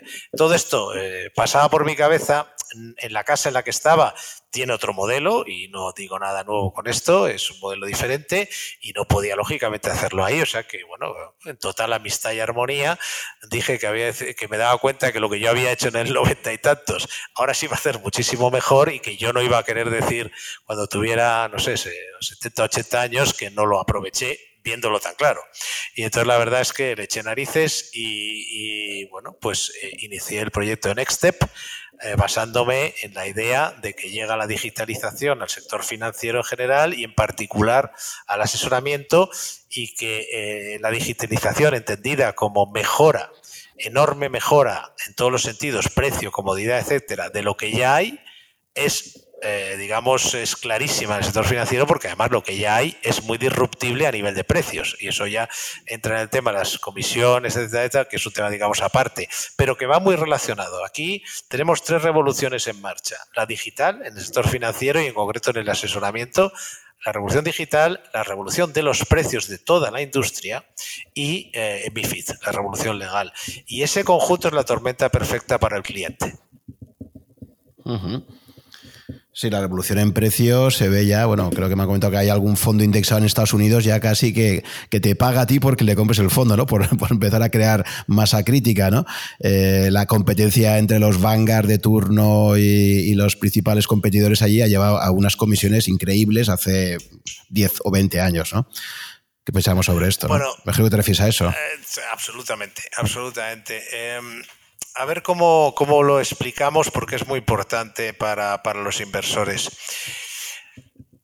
Hace, por ejemplo, cuando yo empecé en esto, eh, los fondos eh, de, renta variable, por ejemplo, tenían un valor añadido claro, sobre todo en España, lo que es la gestión del fondo. Específicamente el fondo tenía un valor añadido muy claro porque los fondos que había eran como unas cosas más genéricas, normalmente mixtos, y eh, digo, insisto, en el mercado español por hablar de lo que aquí conocemos y ver, se entiende mejor si lo has vivido con eso, con la gente entiende, ha vivido esa experiencia. Entonces tenías un determinado tipo de fondos. Entonces te llegan fondos que vienen de gestoras extranjeras y ya vienen fondos muy especializados, tecnología, renta variable emergente, renta variable norteamericana, renta variable europea, ya no es todo el IBEX, ¿no? Y además, en aquella época, y hay un motivo para esto, que las gestoras eran más pequeñas, en general todas, un Fidelity tampoco era lo que fue luego, lo que es ahora un Vanguard, eh, había lo que es lo que tú conoces muy bien, eh, el alfa en los fondos, es decir, que un gestor eh, había una alta, no alta, pero había una probabilidad razonable de que un gestor bien elegido te ganara más que el índice. Es decir, que en lugar de meter tu dinero en el IBEX, podías adquirir un eh, fondo que pudiera hacerlo mejor que el SP500 o que el propio IBEX. Porque al entrar además las gestoras extranjeras en España es cuando, lógicamente, los gestores de aquí aprenden y, bueno, no es que aprendan, sino que, bueno, eh, surgen gente muy buena, gente que, que, que, empieza a darse cuenta que se pueden hacer, dar valor en la gestión de los fondos. Y vemos ahí que es cuando nacen muchos de los grandes gestores españoles de, de, la época y que todavía lo son, aunque ahora algunos pasen por épocas bajas, más que nada porque el escenario no es el adecuado para su forma de trabajar. Es como al piloto que de repente empieza a llover y él es bueno en seco, pero, pero eh, siguen siendo grandes gestores. Bueno, el caso es que eh, había posibilidad de ganar dinero y de aportar valor al cliente por la vía de la gestión del propio fondo. Pero esto ha evolucionado, y si quieres luego hablamos de mi opinión por qué, no quiero aburriros, pero eh, ha evolucionado de tal manera que ya, eh, de hecho, no llega al aproximadamente un 10, de forma genérica, en los últimos 10 años, por poner un dato muy concreto y ya totalmente contrastado en todas las encuestas, aproximadamente un 11% de los fondos de renta variable norteamericana, y es incluso más bajo en el caso europeo, mucho más bajo, no baten a los índices de referencia. Esto es muy importante porque no tiene nada de malo que tú inviertas en fondos de inversión y uh, lo que eh, lo hagas para seguir a un índice y que te dé lo que da el índice, porque es lo que estás esperando. Lo que no tiene ninguna lógica es, que te cobraran como si estuvieran gestionando, tu patrimonio o como si estuvieran haciendo una gestión activa de tal calidad que superan al índice de forma consistente a lo largo de los años. Y esto es vital. ¿Por qué? Porque aquí eh, vivimos desgraciadamente un poco en la, en la, inopia y un poco, no por los inversores, eh, sino por las circunstancias particulares de monopolio, en fin, que vivimos aquí, oligopolio, pero realmente fuera de España y sobre todo en Estados Unidos se dieron cuenta de esto y entonces dijeron, bueno, ¿por qué voy a pagar yo a alguien un 1,50 o 2% de mi, de mi inversión porque haga lo mismo que el SP500 durante 10 años? Entonces alguien inteligente dijo, voy a hacer, en este caso sobre todo el señor Vogel, pero, pero realmente no ha sido el único, pero dijeron, bueno, pues vamos a hacer unos productos más honestos. Por un lado, que estén los productos que son capaces o que intentan o están dispuestos a jugársela a batir al índice, y por otra parte, vamos a hacer productos que no, que sean eh, plain vanilla, que no engañen a nadie. Eh, usted aquí va a tener lo que ve, es decir, lo que haga el índice, pero ni más ni menos. Y eso sí, le voy a cobrar un 0,20, un 0,30 y como tú bien dices, ahora hemos llegado a un 0,07 o algo así, ¿no? Entonces, claro, eh, eh, esto es la segunda revolución, porque lo que ocurre es que va a haber una bajada, ya hay una enorme bajada de precios, de lo que paga la gente, pues al final el consumidor de productos de inversión es un consumidor que eh, está consiguiendo un producto y que tiene un precio. Bueno, pues la bajada de precios es brutal. Y esto va acompañado de otra evidencia, que es lo que, por cierto, comentabas ese artículo, es lo que yo insisto ahí. En ese mismo periodo de 10 años, la diferencia entre un fondo norte, que invirtiera en Norteamérica, sea el peor, no te quiero decir si es el mejor, los fondos norteamericanos de media superan en un 100% en la última década a los europeos. ¿Esto por qué? Por determinadas circunstancias que no vienen al caso, pero que lo que sí importa es que el valor donde estaba el alfa, donde está el alfa, es en la distribución de activos. Es decir, el asesor Independiente o no, no voy a entrar en esa polémica, pero las, eh, lógicamente si es independiente y, no tiene, si no es independiente y solo vende fondos europeos, pues malo. Pero pongamos que es un no independiente que tiene fondos de todo tipo de entidades. Bueno, pues el asesor que diera el consejo de pon más dinero, no digo todo porque eso nadie tiene esa visión, pero dice pon más dinero en Norteamérica y menos en Estados Unidos, cambió el resultado de la cartera. Estamos hablando de dos dígitos, no del 100%, pero imagínate que eso haya supuesto 5 o 10% más eh, cada año sobre lo que hizo una cartera que tuviera lo mismo en Europa o en, no te quiero decir en el IBEX, que todavía peor, entre Europa y Estados Unidos o entre IBEX y Estados Unidos. Por lo tanto, lo que cambió el destino de esa cartera fue la, la elección adecuada de los activos que tenían la cartera, no la elección de un fondo. Eh, pero no acaba ahí la cosa, no son solo las zonas geográficas o los sectores. Mira la cartera que el asesor dijera, oiga, meta usted un poco más en tecnología porque estamos en plena revolución digital. Es como en la revolución industrial, meta usted dinero en ferrocarriles. Entonces, el que hizo eso, que tampoco es tan difícil como elegir un gestor, que Dios ojalá vuelva la elección de gestor a ser importante porque yo aporto más valor cuando también elijo el gestor. Pero a día de hoy lo que hay es esto. Entonces, el que le dijo, mire, Además, va a meter usted más en el sector tecnología porque estamos en plena revolución digital. Y es más, con ese mismo razonamiento va a meter mucho más en growth que en value. En los últimos cinco años, el haber sobreponderado el estilo de gestión de crecimiento frente al estilo de gestión de valor ha supuesto aproximadamente un 5% cada año, cada año. A ver, que me diga un gestor de renta variable que sea, que alguien me diga un gestor de renta variable que sea capaz de superar todos los años, durante cinco años, en un 5% a su índice de referencia. Que alguno habrá. Y alguno probablemente hay.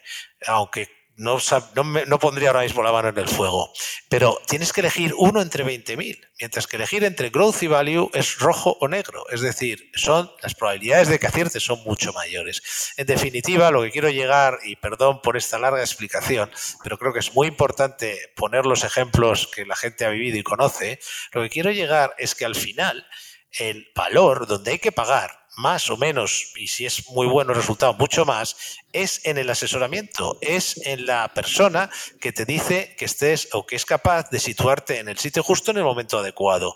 No en, la, elección de un fondo que a día de hoy, igual que cuando yo empecé, la empresa se llamaba Análisis y Selección de Fondos, porque había mucha facilidad para conseguir valor en la elección y selección de esos fondos, ahora una empresa que quiera ser puntera tiene que ser buena en la estrategia de inversión, definida como acertar en la distribución de activos y en los estilos de gestión. Y eso incluye pequeñas medianas compañías, sectores, etcétera, etcétera.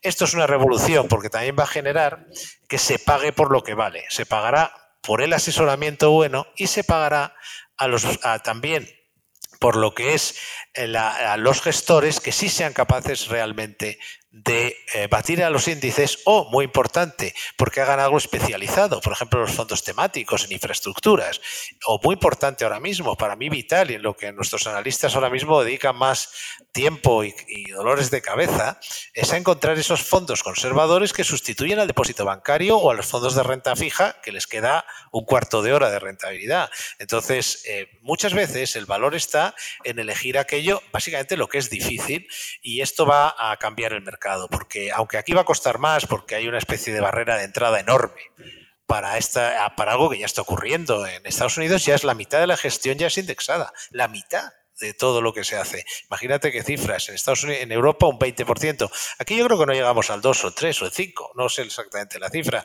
Bueno, pero no se puede poner puertas al campo y al final eh, España no puede ser una especie de isla eh, retrasada como si estuviéramos todavía en un régimen con la donde no se separa iglesia-estado, como si fuéramos iraníes, pero en, términos financieros, ¿no?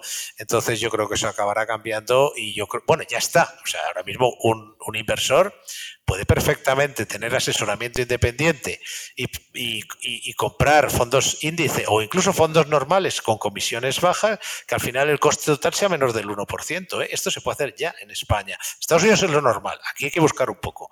Pero realmente ahora mismo, con la plataforma adecuada, y yo no tengo ninguna plataforma, no estoy vendiendo nada de eso, con la plataforma adecuada, con los costes adecuados, los productos adecuados y un asesorar y un asesor que puede ser pues en nosotros puede ser otro, pero, pero un buen asesor por un 1% o menos, esto en Estados Unidos sería todavía menos, pero 1% puedes tener perfectamente eh, gestionada o asesorada tu cartera.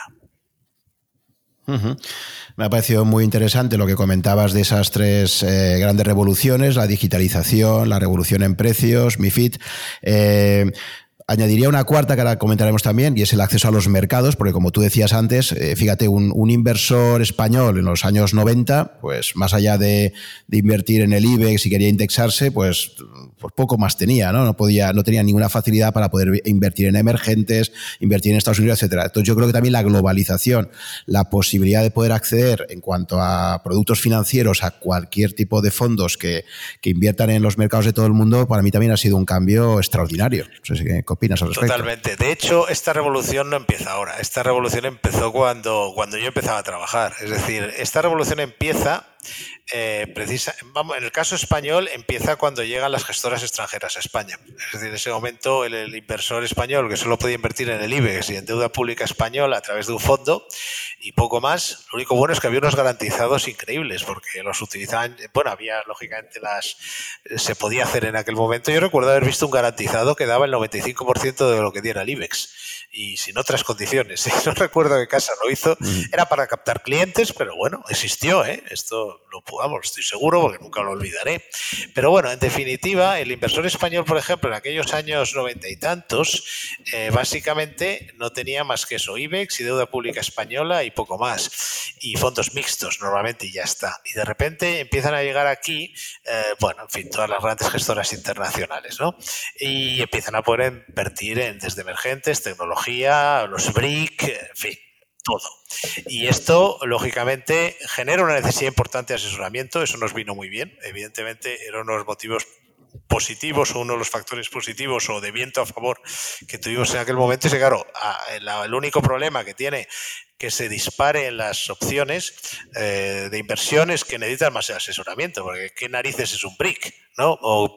Que es un fondo que invierte en el Nasdaq, ¿no? Entonces, bueno, ahí necesitas más asesoramiento, pero efectivamente ahí empieza la revolución, como tú bien dices, y continúa, en mi opinión, con el advenimiento de la arquitectura abierta.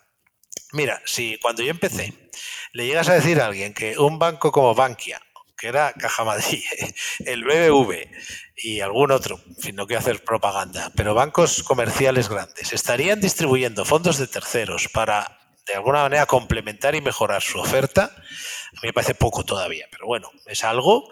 Eh, bueno, si entonces me decían que estaba loco con lo de la arquitectura abierta, imagínate que un banco va a ofrecer arquitectura, aunque sea guiada, como se le llama sutilmente a este tipo de, ampliación, pero ya es, bueno, tú lo has vivido, es una cosa absolutamente increíble. Bueno, pues igual de increíble que puede parecer eso, ese es el mismo proceso y es el mismo que va que el proceso que va a llevar a que de aquí a unos años, y sin duda cuando yo entro de 10 o así esté jubilado, eh, eh, por lo menos oficialmente, eh, realmente será lo habitual que un inversor español tenga acceso a todos los mercados a través de fondos que, salvo que sean capaces de ofrecer algo especial, no costarán más allá de un 0,20% la comisión de gestión. Probablemente entonces esté pagando mucho más que por la comisión del fondo por el asesoramiento, precisamente, no mucho más, pero cifras razonables, a lo mejor un 0,3 también, una cosa así, por el asesoramiento y como tú dices, tendrá unas opciones de inversiones enormes en las que sin duda necesitará algún tipo de asesoramiento, que además en su, yo creo, en una gran parte, no mucha, ¿eh? porque seguirá siendo un monopolio bancario este negocio, pero habrá un nivel comparado con ahora muy alto de asesoramiento independiente. Un ejemplo, eh, cuando llegaron las gestoras extranjeras aquí a España, les daban probabilidades de, digamos, de coger una, parte importante del mercado, eh, muy poquitas, muy poquitas, ¿eh? eso lo recuerdo perfectamente. Ahora mismo no hay cartera que se precie que no tenga fondos internacionales o que de hecho no esté formada por fondos, exclusivamente por fondos internacionales.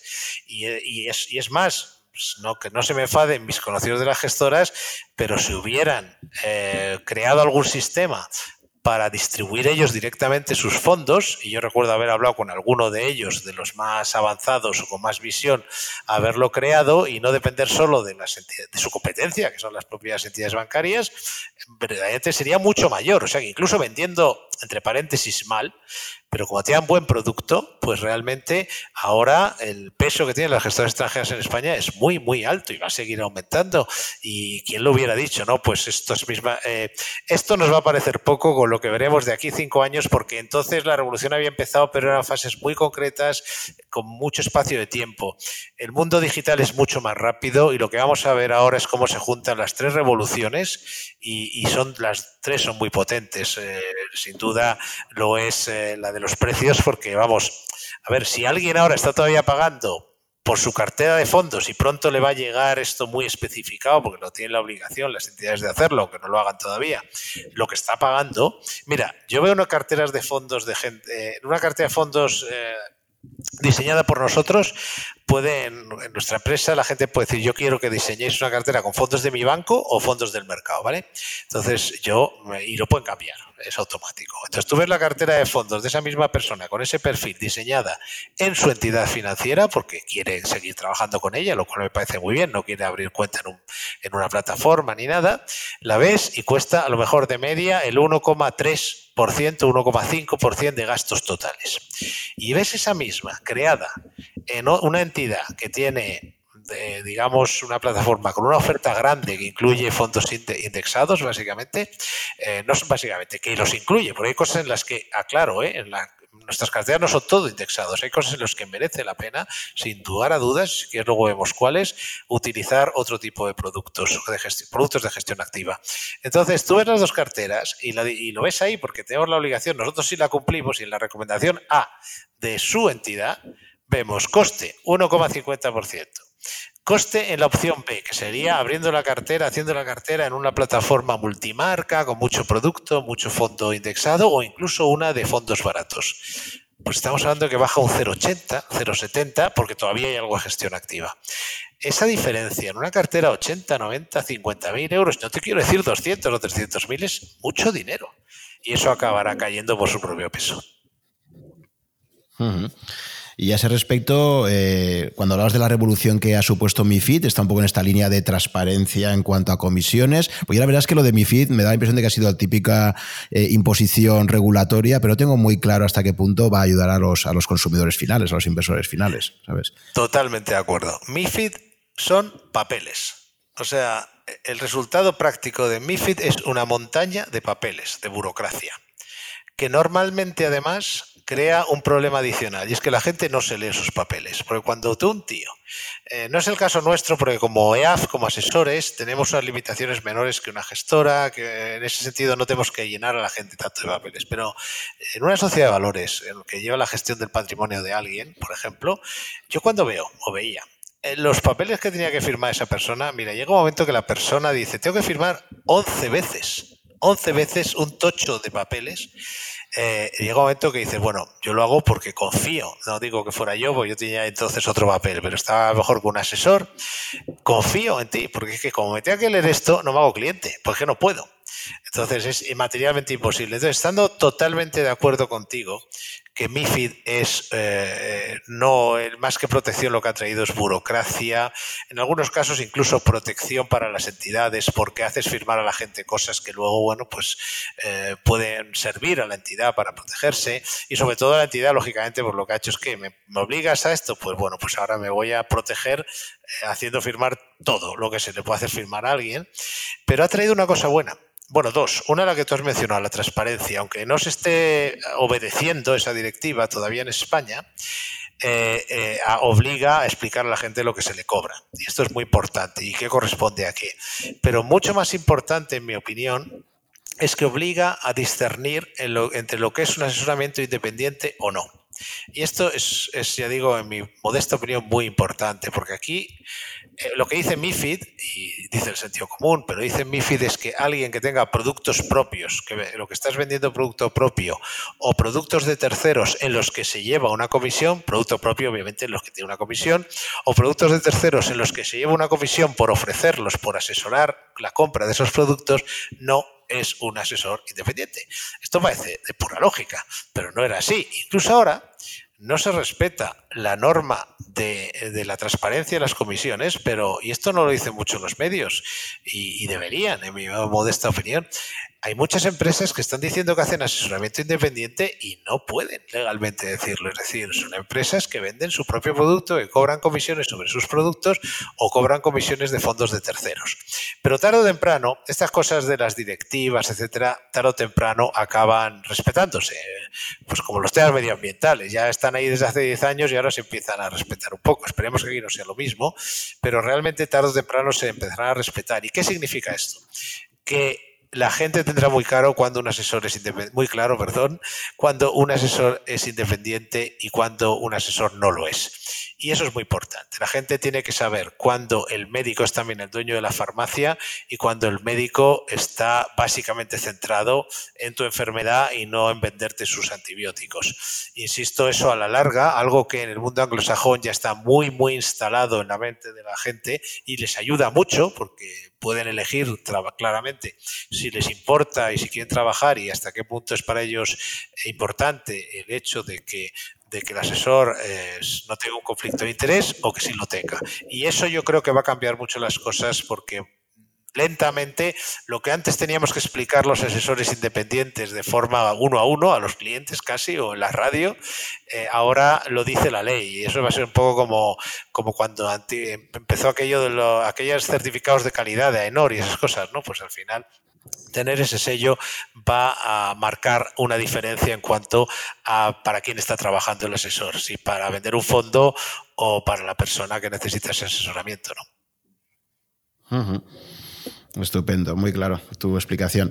Pues ahora, Víctor, si te parece, me gustaría que diéramos un pequeño giro a la conversación y me comentaras eh, cómo es el Víctor inversor, para ver tu coherencia en cuanto a tus decisiones con, lo que es el profesional, porque al final ya sabes que en este sector, eh, bueno, hay, algunos que te dicen esto de que no le preguntes a alguien sobre qué opina los mercados, pregúntale en qué está invertido, que al final es, el, momento clave, ¿no? Eh, y en ese sentido, pues me gustaría que me comentaras un poco, si quieres, pues tú a nivel de inversor particular, cuál ha sido un poco tu, trayectoria rápidamente, cómo empezaste, si empezaste haciendo trading o, comprando acciones directamente o empezaste ya en el mundo de los fondos como, como comentabas y actualmente un poco, pues a grandes rasgos, cuál sería tu, cartera de inversión. Bueno, pues mi primera experiencia de inversión fue fue muy curiosa y como entiendo que a la gente le gustarán anécdotas eh, que les puedan ser de utilidad, esta de verdad es de gran utilidad. Yo cuando empecé, estando todavía en FG, empezaba a cobrar, a partir de ese determinado momento empecé a comprar, a cobrar bonus que estaban muy bien. Y aparte, como no hacía más que trabajar, porque eso sí, se trabajaba un montón y te exigían un montón allí, no sé, en otros sitios, pero ahí se trabajaba mucho. Se trabajaba bien, ¿eh? Pero trabajaba mucho, casi no tenía tiempo para, y, y conseguía ahorrar algo, conseguía tener algo de dinero. Y entonces, tampoco sabía mucho, pero ya tenía ya empezaba a llevar la gestión de o sea, hacía mucho comparado con lo que puedes saber ahora, ya llevaba la gestión de patrimonios, ya eh, tenía un, una, una, visión bastante buena de lo que eran los mercados, lógicamente, aunque la verdad era un poco joven para llevar aquello, pero reconozco, comparado, por lo menos comparado con lo que sé ahora, pero, pero ya tenía eso sí muy buenos análisis, tenía un jefe de análisis muy bueno, que era, está un poco por encima, ¿no? Poco no, estaba por encima mí, o sea que no hacía ninguna barbaridad, porque él sabía todo lo que yo hacía en esa casa. Aclaró que el gestor del que llevaba la gestión de patrimonios era, su jefe era el director de análisis, o sea que yo no hacía todo lo que quería, por supuesto, más bien al contrario.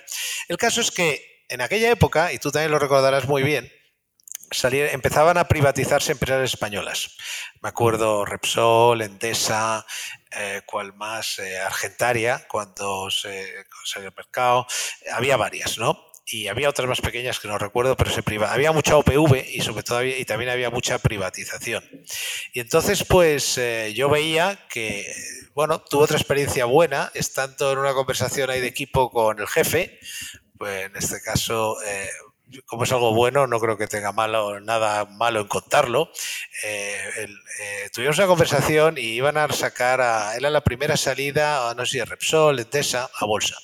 Y entonces se, sentó con los analistas para ver si asegurábamos la operación, es decir, si nos comprometíamos a coger un paquete, porque cuando sale hay una OPV, ya sabes, muchas veces el, Estado ya lo tiene cubierto, es lo coge alguien y esos son los que lo venden y si luego sale mal se lo comen, ¿no? Entonces, asegurarla, que es asegurar una operación, así técnicamente hablando, ¿no?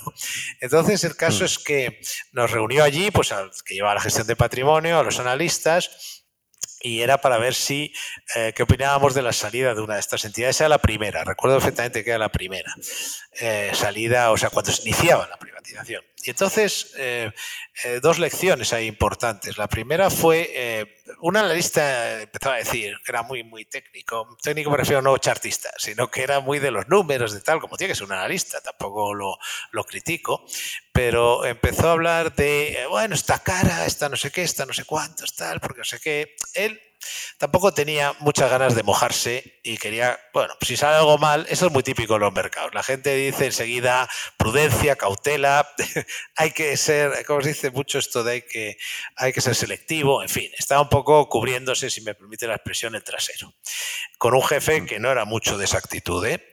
Y entonces, en un momento al otro, el jefe corta la conversación y dice, vamos a ver, hay una cosa que a mí me parece muy bien que miren los precios, pero hay una cosa que tendréis que entender. Detrás de esto está el poder. El poder. ¿Y qué es el poder? Pues muy sencillo. El gobierno quiere privatizar esta empresa en varios tramos. La primera no puede salir mal y por eso la han, la han puesto a un precio muy atractivo. Y esto es lo que hay. O sea, no puede estar cara, eh, porque realmente, claramente, eh, están buscando que salga bien. Es la, a nivel de marketing, es el gancho para las siguientes, que serán las caras. Bien, creo que es una buena lección, por a nivel de mercados. La segunda viene después, que está ahí muy curiosa, todavía mejor. Y es que yo compré muchas de estas. Y entonces, eh, con el tiempo, estaba tan liado, luego monté Profim cuando salí de FG y entonces em, las tenía. No, no me daba tiempo ocuparme lo mío. Era, no era en casa del herrero cuchillo de palo, pero básicamente no tenía tiempo para hacer, no, casi no invertía porque no tenía dinero, porque me casé, tuve hijos, tal, no sé qué. Y entonces tenía, bueno, lo que ha ido comprando, tal, y lo tenía. Y, y, y casi se me fue olvidando, porque luego estando en Profim compraba lo que recomendaba y lo sigo haciendo, empecé a comprar fondos de inversión, que es lo que conocía, porque, hombre, si no con fondos de inversión, lo que tú dices, estando ahí, en la única empresa que había en España, análisis de fondos, sería para, para matarme, ¿no? Lo hacía, evidentemente, mm. y tenía ahí mi dinero. Entonces se me fueron olvidando esas acciones. Hasta tal punto que cuando me fui de, de Profim, que habían pasado ya pues, 12 o 15 años, más, porque los había comprado estando en FG, pues eso, 20 años, eh, no sabía ni que las tenía. Así, claro. ¿Y como por qué? Porque no pagaba patrimonio, no, si no, llegaba al nivel o lo que fuera, o ya no había impuesto de patrimonio. El caso es que el abogado llevaba todo y cuando hacía mi declaración, yo básicamente que tenía un sueldo y ya te digo, mis fondos o mis acciones no las movía, no tenía plusvalías porque no me daba tiempo a mover nada, estaba dedicado al trabajo, lo, lo, único que hacía es comprar. Si veía una oportunidad muy buena de una crisis para comprar un fondo, lo compraba, pero yo era de comprar y mantener, más que nada porque no podía estar en esto. ¿no? O por lo menos yo siempre eh, estaba mucho más en el negocio y en lo que hacían los clientes que en el mío, que bueno, no tenía especial prisa en vender nada. Entonces firmaba mi RPF y a correr. Me voy de Profim y ya tengo que coger todos mis asuntos y llevarlo a otro asesor fiscal y me dice, oye, tú tienes aquí un depósito de acciones. Bueno, puedes imaginarte, Juan, la sorpresa positiva que me llegué cuando, bueno, o en ese proceso se habían fusionado, eh, las de la Argentaria eran BBVA, de esas, eh, luego te Iberdrola, es un montón, no sé exactamente por qué. Eh, en fin, tenía al final toda una cartera que en general, y pese a que esto en, todavía los bancos iban bien, bueno, resumen, tenía unas plusvalías extraordinarias y unos dividendos que se habían acumulado en una cuenta que luego hice la suma de dividendo más plusvalía y bueno, el buy and hold es probablemente, sobre todo si el buy lo haces en el momento adecuado, claramente la mejor opción de inversión. Si eres capaz de hacer esto, que es lo que no somos capaces de hacer, o desde luego le cuesta mucho hacer a todo el mundo, y es coger lo que compra, guardarlo y dejarlo ahí. Pero, pero la realidad es que olvidarme de aquello me, me supuso una inversión extraordinaria. Posteriormente, ¿qué compro ahora? Pues básicamente lo que recomiendo, es decir, son fondos de inversión. No utilizo ETFs por motivos fiscales. De hecho, compro planes de pensiones siendo mucho peores los planes de pensiones que los fondos como opción de inversión, porque no tienen competencia, ¿no? compiten entre ellos, con lo cual, bueno, pues ahora las comisiones ha habido unas leyes que las bajan un poco, pero no es que me gusten especialmente, pero claro, ¿quién te, quién te bonifica 8.000 euros ¿no? al año?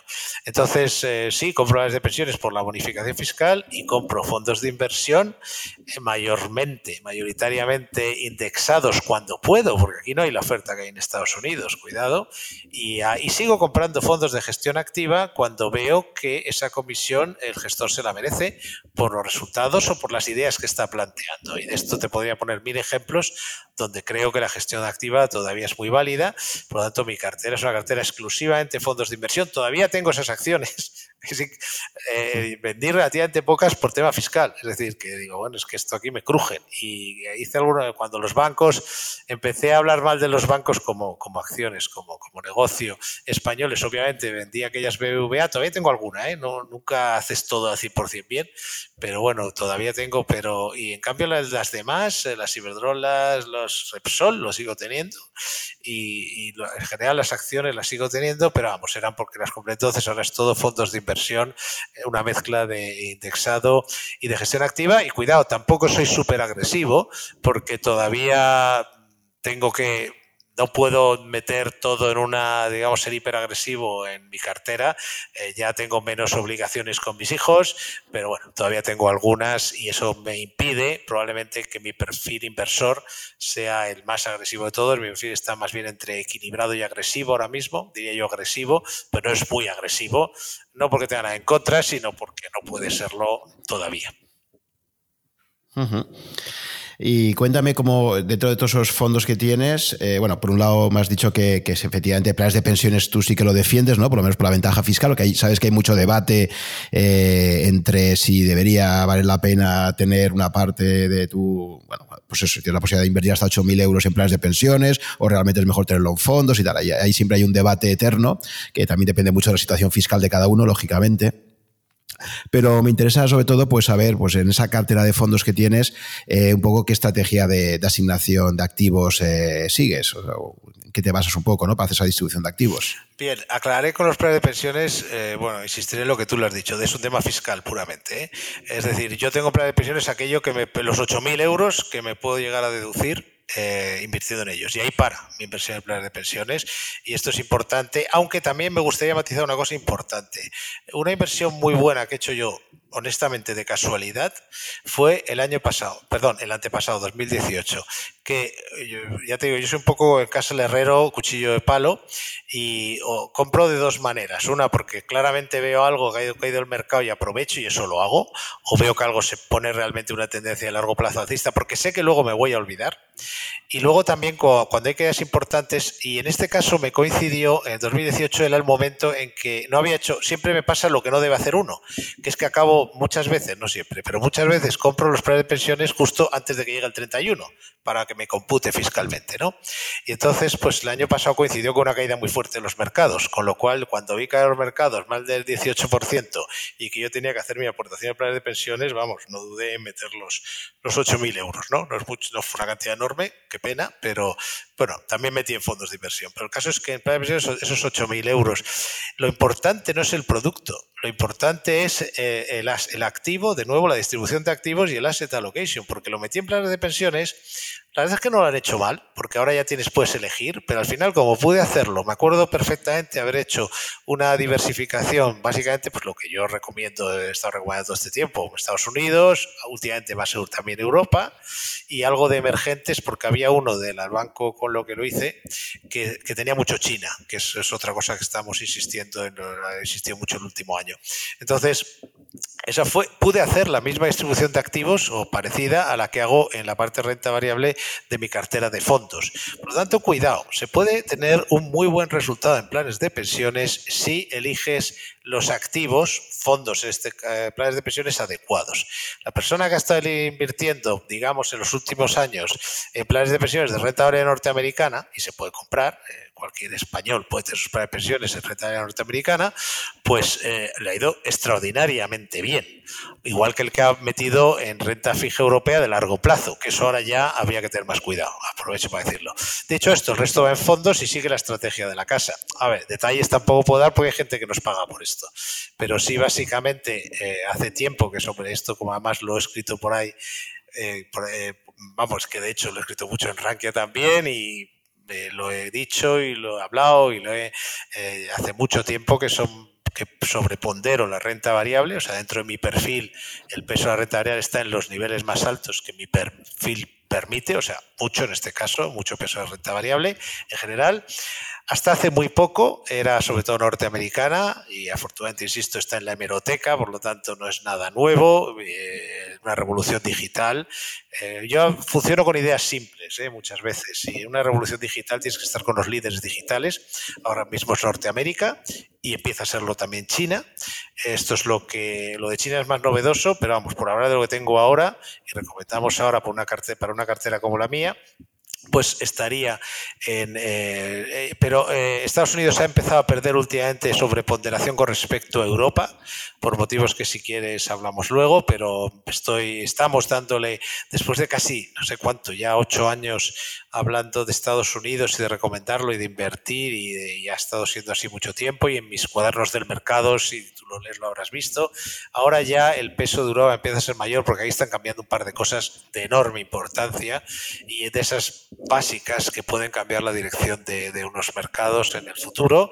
Por lo tanto, renta variable norteamericana, sigo teniendo mucha tecnología, renta variable europea, básicamente por ser tener, por igual que hay un motivo muy sencillo en Estados Unidos que es que estamos en la revolución digital y que hay que estar con los líderes de la revolución digital y en el país, dentro del bajo crecimiento global que más crece, el, motivo de Europa es por el dividendo. Es decir, con el, desde luego la bolsa europea no está cara y es increíble que, la gente no, no, no, resalte más el hecho de que en Europa el dividendo medio del Eurostox es un 3% es decir, más del 3%, de hecho, del, perdón, del stock 600, lo cual significa que tú tienes la renta, el bono alemán a 10 años está dando menos del 0%, el bono español está en el cero y pico, y resulta que tienes la bolsa pagando un dividendo que simplemente con comprar el índice te da un 3,5% en dividendos ¿Y qué compras? Evidentemente la bolsa.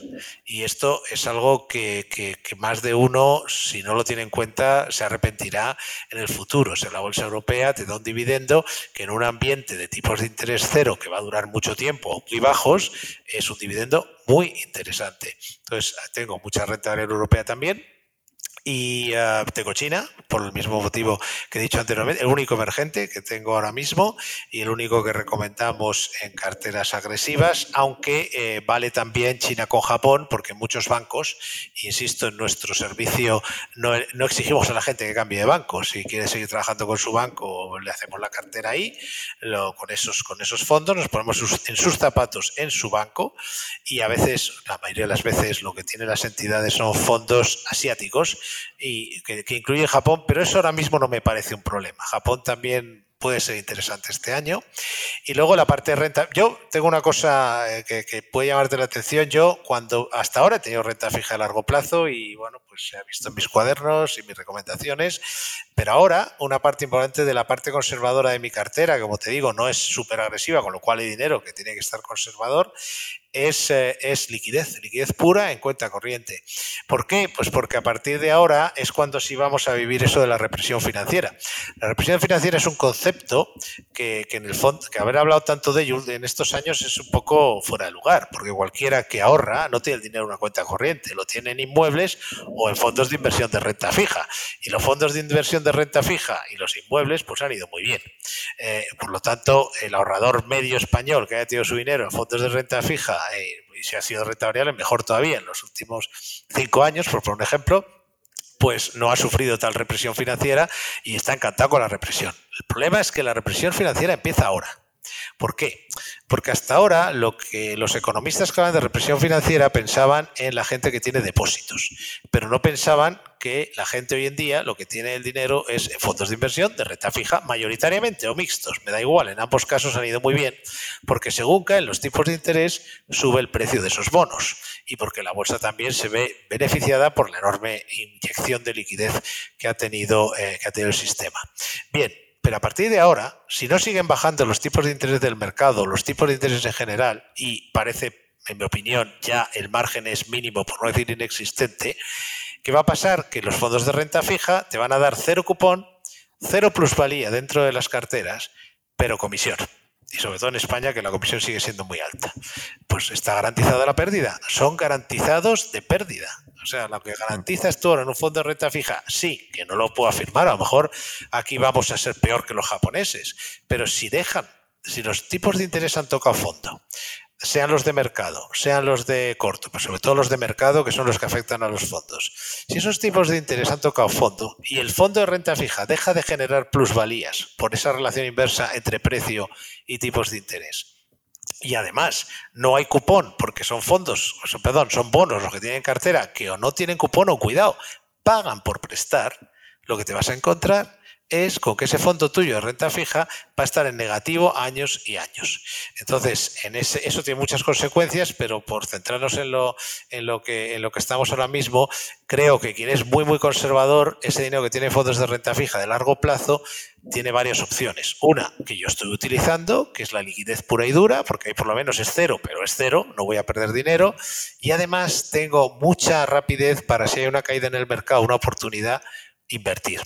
Luego, la otra parte conservadora de mi cartera utiliza fondos mixtos de renta fija conservadores. Es ese tipo de productos que han demostrado en la historia que con una teniendo una parte que gana muy poco, que es la de renta fija, eh, bueno, que ahora gana muy poco, no antes, pero gente es ahí ya ves, ahí el gestor importa. Eh, son gestores, muchos casos que tienen su dinero ahí metido.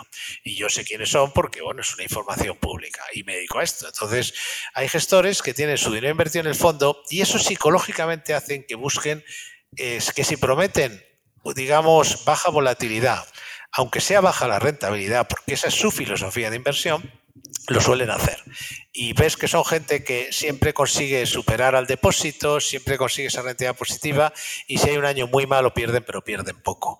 Bueno, esa me parece una muy buena sustitución para la renta fija. Ah, decía que no tengo ETFs, sí tengo unos ETFs, que son los, porque no lo hay esto en fondos de inversión, o lo, el que lo hay es muy caro, y no voy a decir nombres, dice el pecado pero el pecador, y es fondos que invierten en utilities europeas, es decir, eh, las eléctricas, autopistas, etcétera, sectores, ese tipo de sectores en Europa da un dividendo muy elevado. Entonces, si eres capaz de dejarle el valor en el cajón del valor de compra, el precio de compra, y te limitas al dividendo, cobrándolo o acumulándolo, me da igual, eh, tienes una estupenda alternativa a la renta fija comprando lo que hacían nuestros abuelos, que eran los ciberdueros y, los, y las telefónicas y las accesas y aquello que lo que te da es un dividendo. Entonces el dividendo es muy atractivo ¿eh? todavía y lo era cuando yo lo compré. Hicimos una nota de análisis para los clientes de Next Step y poníamos eh, concretamente diciendo esto es la mejor sustitución. No la, no la hay en muchos sitios, pero que sepan que la mejor sustitución que hay para la renta fija son los, las, utilities europeas y que en un ETF con una comisión de 0,20, 0,30 tiene usted uh, número muy elevado de referencias y entonces el cupón era del 4 y pico por cien. ¿eh? Ahora mejor ha bajado un poco por la subida del precio de las acciones. tampoco en exceso, porque tampoco las utilities se mueven tanto, y estás hablando de, de dividendos superior claramente al 3%. Eso también lo tengo en la parte conservadora y para de contar, ah, sí, tengo todavía renta, renta fija norteamericana que todavía da cupón, pero eso no sé lo que va a durar en función de si el dólar nos sigue sirviendo como idea de inversión y cobertura, que lo tenemos sobre todo también como cobertura, o si reducimos esa cobertura. Y si yo digo a mis clientes que vamos a reducir la cobertura y que vamos a reducir el peso de la renta fija en dólares, que ha ido muy bien en estos años, pues eh, cambiaría también, por supuesto.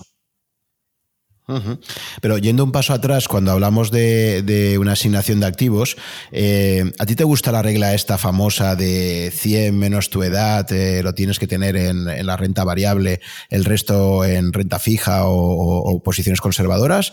¿O 110 menos la edad, dado que ahora está aumentando la esperanza de vida? O sea, yendo un pasito atrás, has, entrado ya a ver un poco más el detalle de, lo que tienes en renta variable y renta fija, ¿cuál sería eh, tu recomendación de inversión para un, perfil de inversor a largo plazo? ¿Crees que la edad juega un papel importante? Un poco cómo lo enfocas, o sea, lo que debería ser la asignación de activos en función de... Bueno, soy más realista. Es decir, he visto a mucha gente a lo largo de mi carrera como para darme cuenta de que no es necesariamente eh, la edad, no hay una relación proporcional eh, directa entre edad y perfil de inversión. Aclaro, normalmente sí hay una cierta relación. Y es más, yo aconsejo a la gente, lógicamente, de cierta edad, pues que, eh, bueno, una esperanza de vida menor, pues para qué liarse. Primero porque normalmente coincide. Estaba hablando en mi primera afirmación, me refiero a psicológicamente. Vamos a ser, vamos a ser más claros. En general, la gente a menos esperanza de vida y más edad tiene que ser más conservadora. ¿Por qué? Pues porque primero ya no quiere complicaciones. Segundo, y esto es muy importante, normalmente al hacer su perfil de inversión te va a dar que está viviendo de, ese dinero, por lo tanto no se la puede jugar. En fin, que hay muchos motivos para, no una regla exacta, porque aquí yo creo que funciona mucho más el, un buen perfil de un buen perfilado. Es decir, hay, por naturaleza la edad influye. Pero luego imagínate que esa persona tiene un gran patrimonio inmobiliario y solo está invirtiendo en fondos un dinero que tiene, pues yo qué sé, para, para, para, porque lo quiere diversificar un poco, pero el 90%, por poner un ejemplo exagerado, que es como se ven las cosas, está en, en, una fortuna que tiene en pisos en Madrid, en Barcelona, en Valencia. Y entonces, pues, eh, tiene aparte de eso un 10% que lo va a invertir. Pues hombre, y además le gusta, le gusta las bolsas, o le gusta el riesgo, o simplemente siempre ha pensado que a la hora de invertir, ya que lo haces, pues tomas determinados riesgos porque ya quiere ganar dinero, no lo hace por tenerlo como si fuera un depósito. Bien, eso suele salir en, esos perfiles y eso es importante. O sea que yo creo que, que otra cosa que nos da además, nos lo podíamos hacer a mano, pero esto nos lo da la tecnología, es la posibilidad de hacer, eh, de tener algoritmos muy precisos a la hora de definir cuál es el perfil de las personas, con lo cual podemos realmente personalizar perfectamente cuánto debe tener, qué riesgo debe tener una cartera. Ah, yo he hecho hace poco, eh, por un tema de trabajo, he hecho el perfil de otra entidad y me he dado cuenta que el algoritmo le da mucho peso a esto. Es decir, que, eh, que yo quería una cartera más agresiva, ¿por qué? Primero, porque porque me dedico a esto, eh, no, no me veo el mercado bien, eh, igual que lo veía antes en los últimos años y lo sigo viendo. Quiero tener exposición a la renta variable y además mercados que me gustan mucho, que son un poco agresivos. Eh, y mi perfil, insisto, si fuera un cliente conservador no le diría nada de esto, pero para un perfil como el mío, pues bueno, me gusta cierta marcha ¿no? en este sentido. Y digamos, me lo puedo permitir actualmente. Y hacía el perfil y me daba constantemente mucho más conservador de lo que yo creía, porque a la máquina habían, como yo ya he tenido que hacer el propio, pues sé cómo funciona esto, a la, a la hora de hacer el algoritmo se le había dado muchísimo peso a la variable edad. ¿Qué ocurre? Pues que, que, para conseguir, tuve que engañarlo, o sea, para conseguir que me diera el perfil que yo quería, eh, tuve que contarle que sí, tenía esta edad, porque no, además tenía que meter, creo recordar mi edad para los datos y tal, no iba a mentir, pero en cambio, pues le, estuve, le contaba, no sé, que era un venado, vamos, una cosa como, no sé, yo solo quiero riesgo y no me importa perder. algo realmente. Eh, y entonces sí, eh, llega a mi perfil. O sea, yo creo que los algoritmos tienen que tener en cuenta que la edad es importante, pero que hay otros factores que son muy importantes. Y yo he tenido muchos clientes, muchos, que cuando invierten en fondos como el resto del dinero lo tienen en España es muy habitual, ¿eh? muy conservador. el dinero, el grueso de su dinero está en depósitos o en inmobiliario o en renta fija, cuando invierten en fondos quieren un poquito más de marcha y eso hay que respetarlo porque no estamos aquí para darle a un cliente una cartera acorde con su perfil de inversión, no al que nosotros pensamos que es su perfil de inversión. Sí, es una cosa también que he visto en algunos eh, gestos automatizados en España y es que efectivamente, eh, incluso yéndote a los perfiles de riesgo más elevados, el peso que sigue teniendo la renta fija es bastante alto. Y como tú comentabas, dado el entorno actual donde la renta fija tiene esa posibilidad de que lo único que te garantice sean pérdidas a largo plazo, pues a mí me parece también una opción cuanto menos discutible, ¿no? Porque efectivamente uno, pues, hombre, yo entiendo que, que, eh, este tipo de gestores están pensados también para personas que quieren tener ahí todo su dinero y bueno, pues eh, esa parte de, liquidez eh, la meten ahí también y bueno, pues supongo que querrán tener esa, esa, precaución, ¿no? Pero realmente, pues yo creo que a veces sí que les falta un poquito esa flexibilidad para decir, oye, es que yo realmente tengo muy claro que la parte más conservadora la quiero mantener en liquidez, en depósitos, por ejemplo, o en otras cosas y no tienes por qué obligarme a estar haciendo ese perfil que es más conservador del que realmente me gustaría tener allí, ¿no? Totalmente de acuerdo. Sí es cierto que cuando haces un perfilado en España no puede ser como en Estados Unidos. Tú aplicas aquí, en general, las teorías de inversión eh, eficiente de Markovich. No se puede aplicar. Yo, yo fui profesor de EFPA y me he dado cuenta que estaba contando algo que es totalmente impracticable en España. Es decir, eh, la, la, frontera eficiente de un norteamericano no es la de un español. Un español, eh, lo que entiende un norteamericano como una cartera equilibrada o conservadora, no es lo que entiende un español y eso hay que respetarlo. O sea, eso sí es cierto que en general, no digo ya, yo me refería solo al tema de la edad, en general es verdad que cuando tú trabajas en España y quieres hacer un, un, perfilado adecuado, tienes que considerar que lo haces para españoles. Y esto es una realidad. Ahora bien, luego hay otras cosas dentro de las preguntas que puedes jugar con ellas para que partiendo de perfilado español puedas decir español, pero que para esta parte su patrimonio quiere marcha. O sea, que totalmente de acuerdo y que además ahora hay que tener en cuenta otra cosa, aunque eso ya es más trabajo del asesor. El perfilado te puede dar conservador, pero eso no significa que la mayoría esté en fondos de renta fija de largo plazo, porque lo que estás es garantizándole pérdidas. Por lo tanto, tu trabajo es respetar su perfil, pero poner productos que superen al depósito pero que eh, no le vayan a, generar pérdidas. Y esto es precisamente donde está el valor del asesoramiento y el valor de la selección de los fondos. ¿Y qué opinas, además de renta variable y renta fija, qué opinas de otras asignaciones de activos como sería inmobiliario, oro y, criptomonedas? Bien, eh, inmobiliario eh, me parece una buena, me sigue pareciendo una buena idea, lo digo sin ningún problema, como asesor independiente, no cobro comisiones de ningún tipo de producto y si la gente me paga porque el asesor le voy a decir que el inmobiliario me parece una buena idea, aunque yo no lleve comisión en la venta del piso. Pero a mí me están pagando por darle un buen consejo. Tal vez lo que sí le diría es que en el caso español eh, habría que ser ahora un poquito más cuidadoso. Vamos por partes. El inmobiliario en general en Europa sí. ¿Por qué? Porque desgraciadamente eh, todo ese dinero que, está, que ha liberado o ha generado o ha creado realmente el Banco Central Europeo, y aclaro que no tengo, no les voy a criticar, si no lo hubieran hecho probablemente sería peor mucho peor la situación europea. Y la culpa no es de ellos, es de los políticos. Pero volviendo al tema, eh, realmente eh, ese dinero donde se ha ido es a bonos y a inmobiliario. El dinero, eh, la enorme cantidad de dinero que ha lanzado el Banco Central Europeo no ha ido a la economía real. Desgraciadamente, de momento, puede que vaya en algún momento, pero por motivos que podemos hablar de ellos, pero no están en lo que comentabas, el dinero se ha ido al inmobiliario y a los bonos el dinero se va a seguir yendo al inmobiliario. Eh, por lo menos mientras, te pongo un ejemplo, en, Alemania están los depósitos en el nivel más alto de la historia. La gente tiene el dinero en Alemania en depósitos y a partir además de determinada cantidad de dinero les está costando dinero, porque en algunos bancos ya se cobra, sobre todo las, a las empresas, por tener el dinero en cash cantidades importantes. Igual que pasa, en Suiza es diferente la situación, está, ocurre también, pero en Alemania. Y pese a lo que ha subido la bolsa, pese a lo que han subido los fondos de renta fija, los alemanes siguen metiendo un montón de dinero en depósitos. Y esto, ¿sabes por qué es? En mi modesta opinión, porque ha sido tal el bombardeo de los medios, no todos los medios, ¿eh? de muchos medios, de influencers, eh, de analistas, transmitiendo miedo, o sea, va a pasar algo.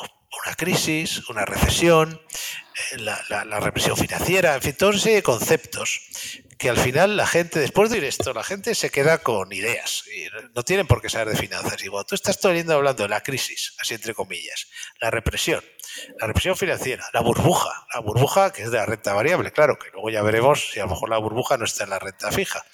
Al final, ¿qué, ha hecho la, qué hace la gente? Le ha cogido miedo a invertir. Digo la gente de forma grande, masiva, no la gente especializada, no la gente que siempre ha invertido en fondos o en bolsa. Incluso, ¿eh? mucho de la gente que siempre ha invertido en fondos y bolsa.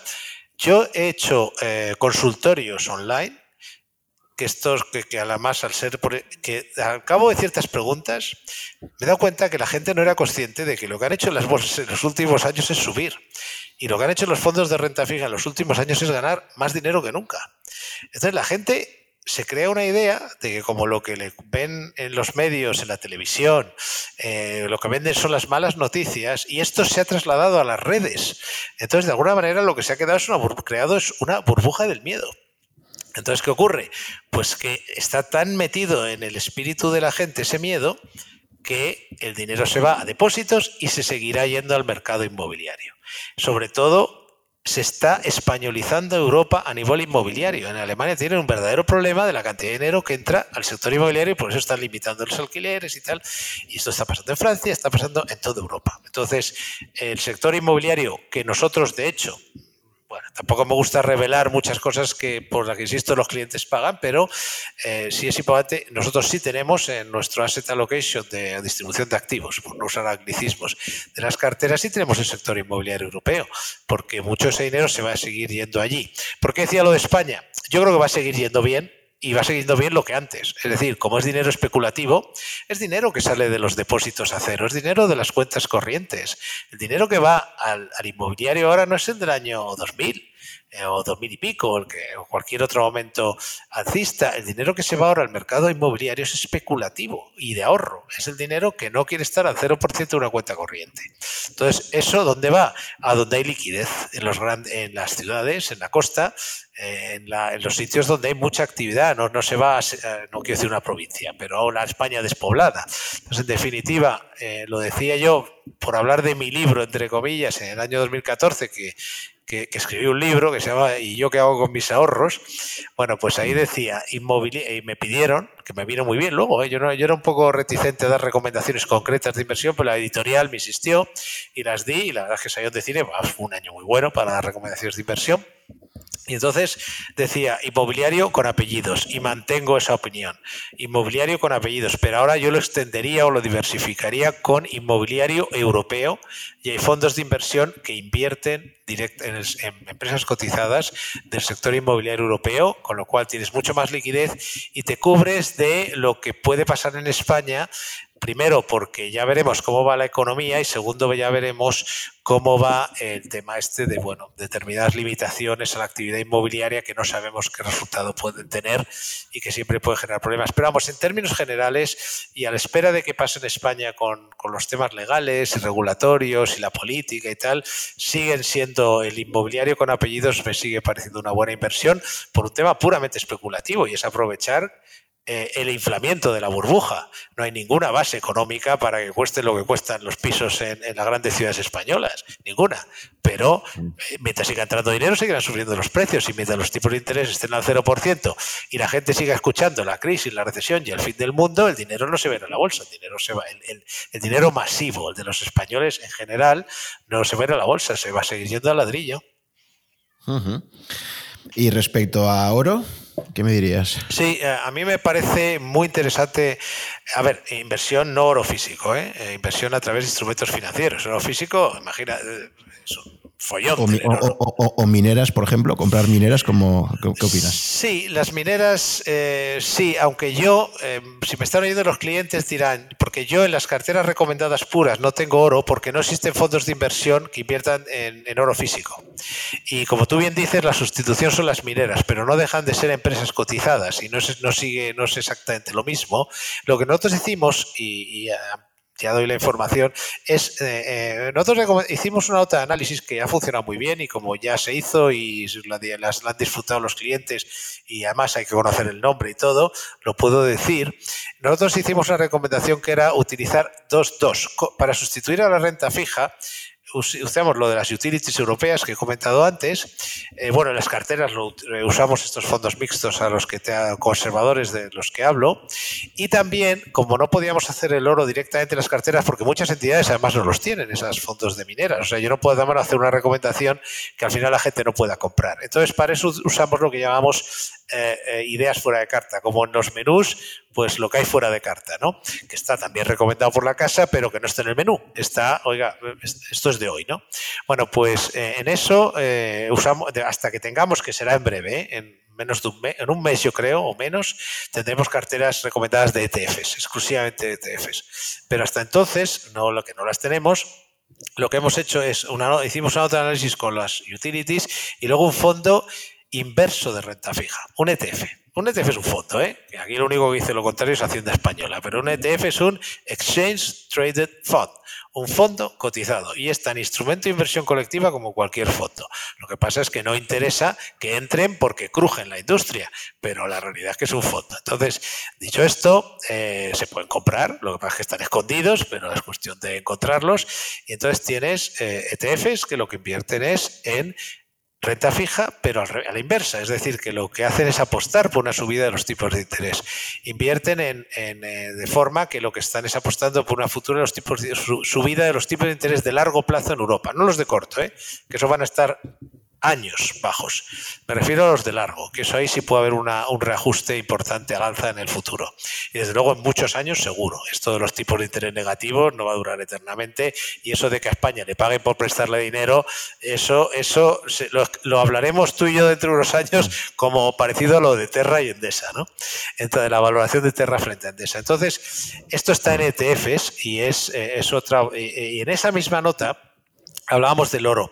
¿Qué va a hacer la gente cuando se encuentre que su fondo de renta fija no le da dinero y que lleva no sé cuánto tiempo con el depósito sin darle dinero y la cuenta corriente hasta le cuesta?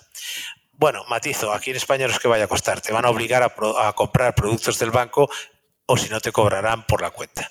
Entonces, eh, ¿qué, compra, eh, ¿qué compras en sustitución? Pues compras ladrillo, bonos no, porque ya no se va a ganar dinero, y también comprará mucha gente oro. O sea que el, más conservador, cuando el fondo de renta fija deje de darle dinero, meterá el dinero en ladrillo y una pequeña cantidad, bueno, ahí es tan tonto como va a meter una pasta en un fondo de oro, porque tiene una cierta volatilidad y tal, pero el oro irá cogiendo una, un, valor, un valor refugio que lo es, pero valor refugio per se, eh, que no tenía antes y que yo creo que con todos estos temas, además de los bancos centrales, de, los tipos de interés negativos, etcétera, le va a venir muy bien. O sea que el oro sí me parece algo que se debe tener en cartera en unas posiciones razonables, porque no deja de ser un activo con volatilidad, olvidarse un poquito de él, tengamos un 10 o 5% de la cartera ahí y eso sí, eh, quien me escuche y sea cliente nuestro, que lo hemos dicho en la nota de análisis y no está en la cartera recomendada propiamente dicha, porque es difícil. No es tan fácil que las entidades tengan este tipo de productos y solo y normalmente es más vía ETFs. ¿Y qué opinas de, las criptomonedas y en particular Bitcoin como lo que llaman oro 2.0? Ah, bueno, no quería, no es que quisiera evitarlo, es que se me había pasado, pero vamos, la respuesta es fácil, ¿eh? es que no lo, no lo conozco, a ver, lo conozco, pero no tengo forma de valorarlo, honestamente, y dudo que mucha gente la tenga. Entonces yo creo que el tema, el tema Bitcoin es más un tema de análisis técnico que el análisis técnico, eh, esto, los mercados parecen mucho a la física y entonces hay cosas que sirven para determinadas cosas. El análisis técnico funciona en todo tipo de activo, aunque el activo sea la cosa más rara del mundo, ¿no? Entonces, el Bitcoin no tiene detrás una economía, no tiene detrás una empresa, no tiene tal. Y no quiero decir con esto que a mí personalmente algo que no puedo valorar. Mira, yo me salvé, bueno, mis clientes se salvaron de lo de Madoff porque la gente de, de que entonces decir, no, a Madoff era como de locos, ¿no? eran tan buenos vendiendo que parecía que te hacían un favor. Lo hacían así, o sea, te hacemos un favor por dejar a tus clientes comprar esto. Y lo que me salvó a mí, que tampoco fue que me pensara que este hombre, que era expresidente de la Bolsa de Nueva York, eh, fuera un, eh, tuviera un, un tema piramidal, eh, pero no te dejaban ver la cartera, no te dejaban ver lo que había. Era comprar, era fe, o sea, comprabas por fe. Entonces, pues yo no compro nunca por fe. Entonces, eh, en este caso también es lo mismo. O sea, exactamente cuál es el valor de Bitcoin, es la oferta y la demanda. Bien, para eso uso análisis técnico. Pero yo no solo uso análisis técnico. A mí me gusta análisis técnico, no tengo nada en contra del análisis técnico.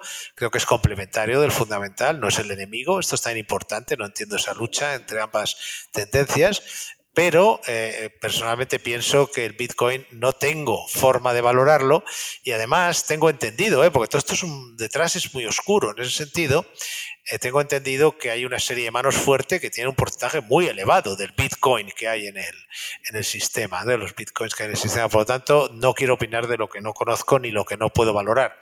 Sí diré a favor de las criptomonedas que creo que en el futuro la mayoría de las monedas serán cripto, porque el papel, etcétera, en fin, que tiene toda su lógica, incluso que el Banco Central acabe teniéndolas pero bueno, creo que es más, o sea, veo mejor como idea eh, todo lo, el, el proceso eh, blockchain como idea de trabajo para desde las monedas hasta las notarías y pasando por la administración, funcionamiento, forma de trabajar de la administración. O sea, soy un gran, creo que, que, la, la, blockchain se, adaptará a muchísimas actividades, incluidas las, las monedas, incluida el sistema financiero. Lo que no creo es que como inversión, eh, de momento no veo claro como inversión cómo puedes trabajar con, con algo eh, salvo desde un punto de vista de análisis técnico, algo que, es tan difícil de valorar. ¿no?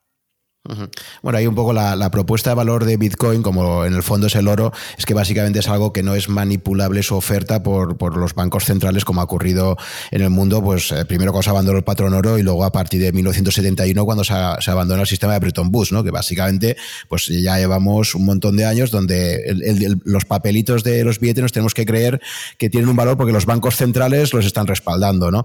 Eh, la propuesta de valor para toda la gente que defiende Bitcoin es básicamente pues que al final va a haber 21 millones de bitcoins en circulación, con un programa de, oferta muy controlado y, que en 10 años hasta ahora nos ha conseguido hackear. ¿no? Esa es un poco la propuesta, pero evidentemente con todos los riesgos que conlleva, etcétera. ¿no? Pues mucha gente está hablando de que Bitcoin podría ser una especie de oro 2.0, porque en sí el oro tampoco es algo que te aporte ningún tipo de rendimiento, pero como comentabas antes, pues históricamente se ha visto que era un muy buen valor refugio frente a la inflación del dinero fiat. ¿no?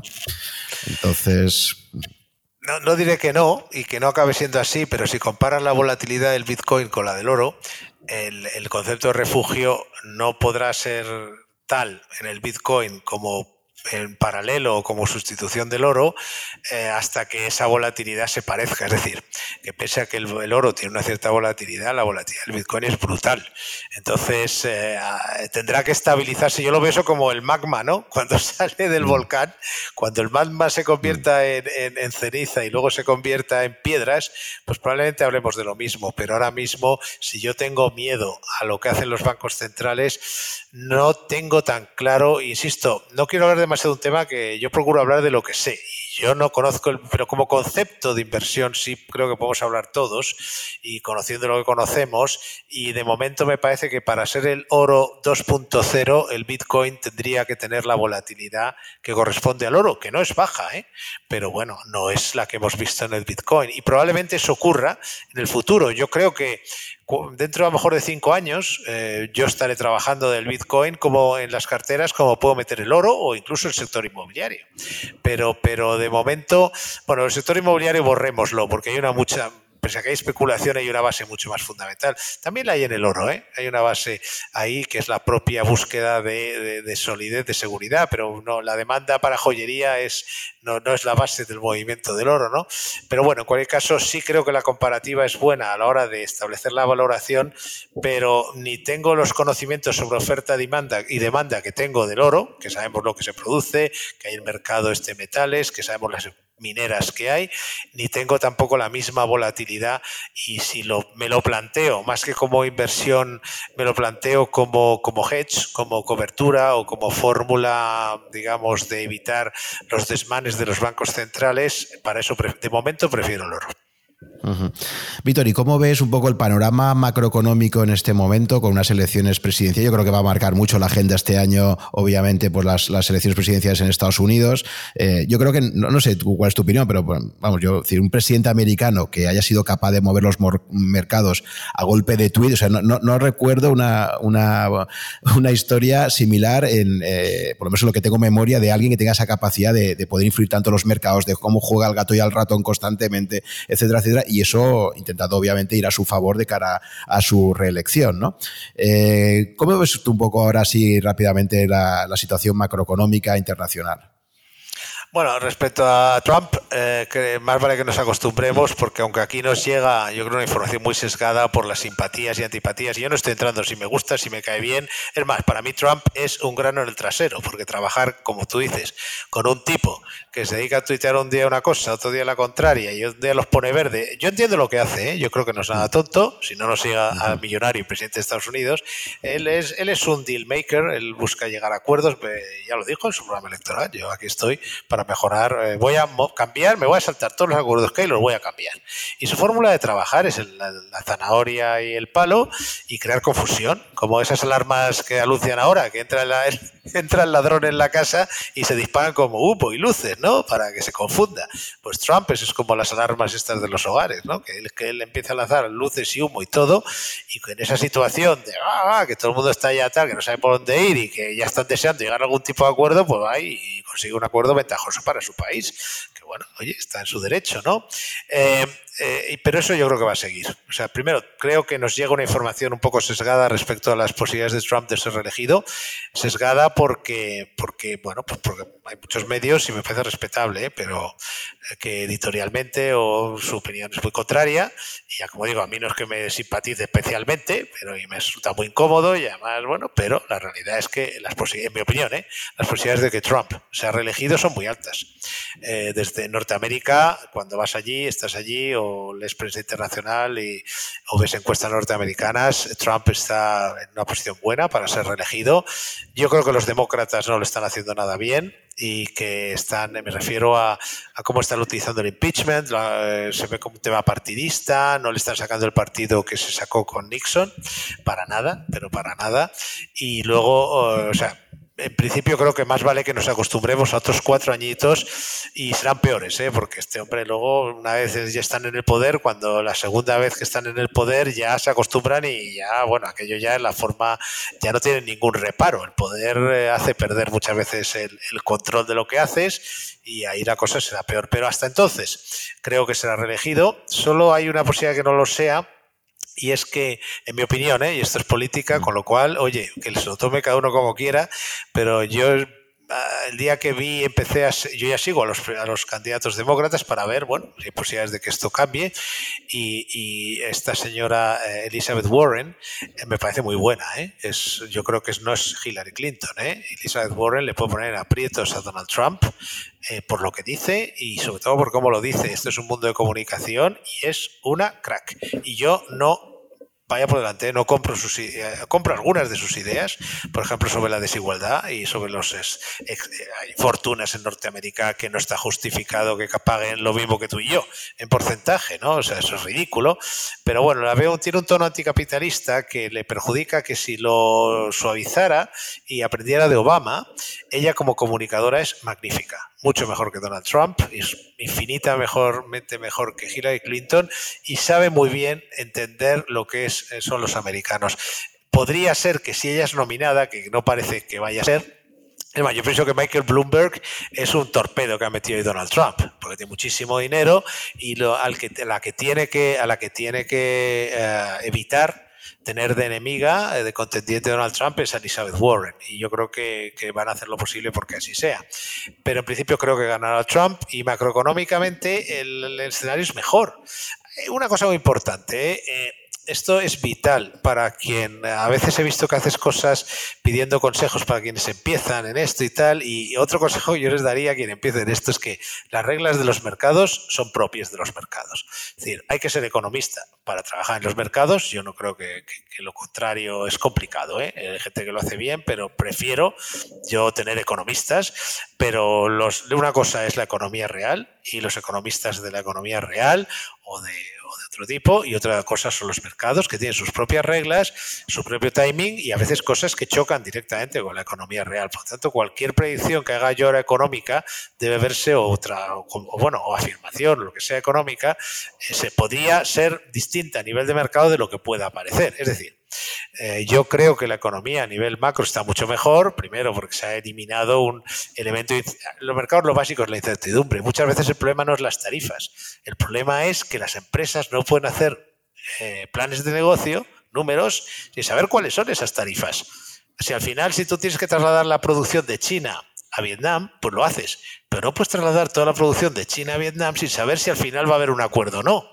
Eh, lo importante es saber lo que va a pasar. Entonces yo creo que la incertidumbre que sea, volveremos a esa incertidumbre porque viene la fase 2 que va a ser mucho más complicada. O sea, la volatilidad está garantizada, la inestabilidad pero eh, a nivel macro puro eh, mejora mucho las perspectivas en el momento que ya baja la tensión entre Estados Unidos y China.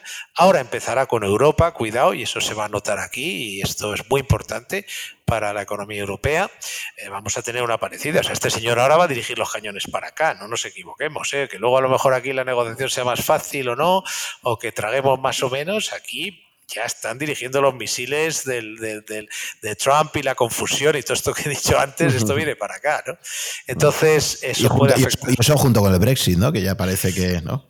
Sí, lo que pasa es que el Brexit es lo mismo. El ah, bueno, claro, quiere decir que se ha eliminado esa incertidumbre, ¿no? sí, se ha eliminado esa incertidumbre, pero que habrá que ver ahora este nuevo escenario con el Reino Unido ya fuera, ¿no? Y a ver eh, cómo. ¿no?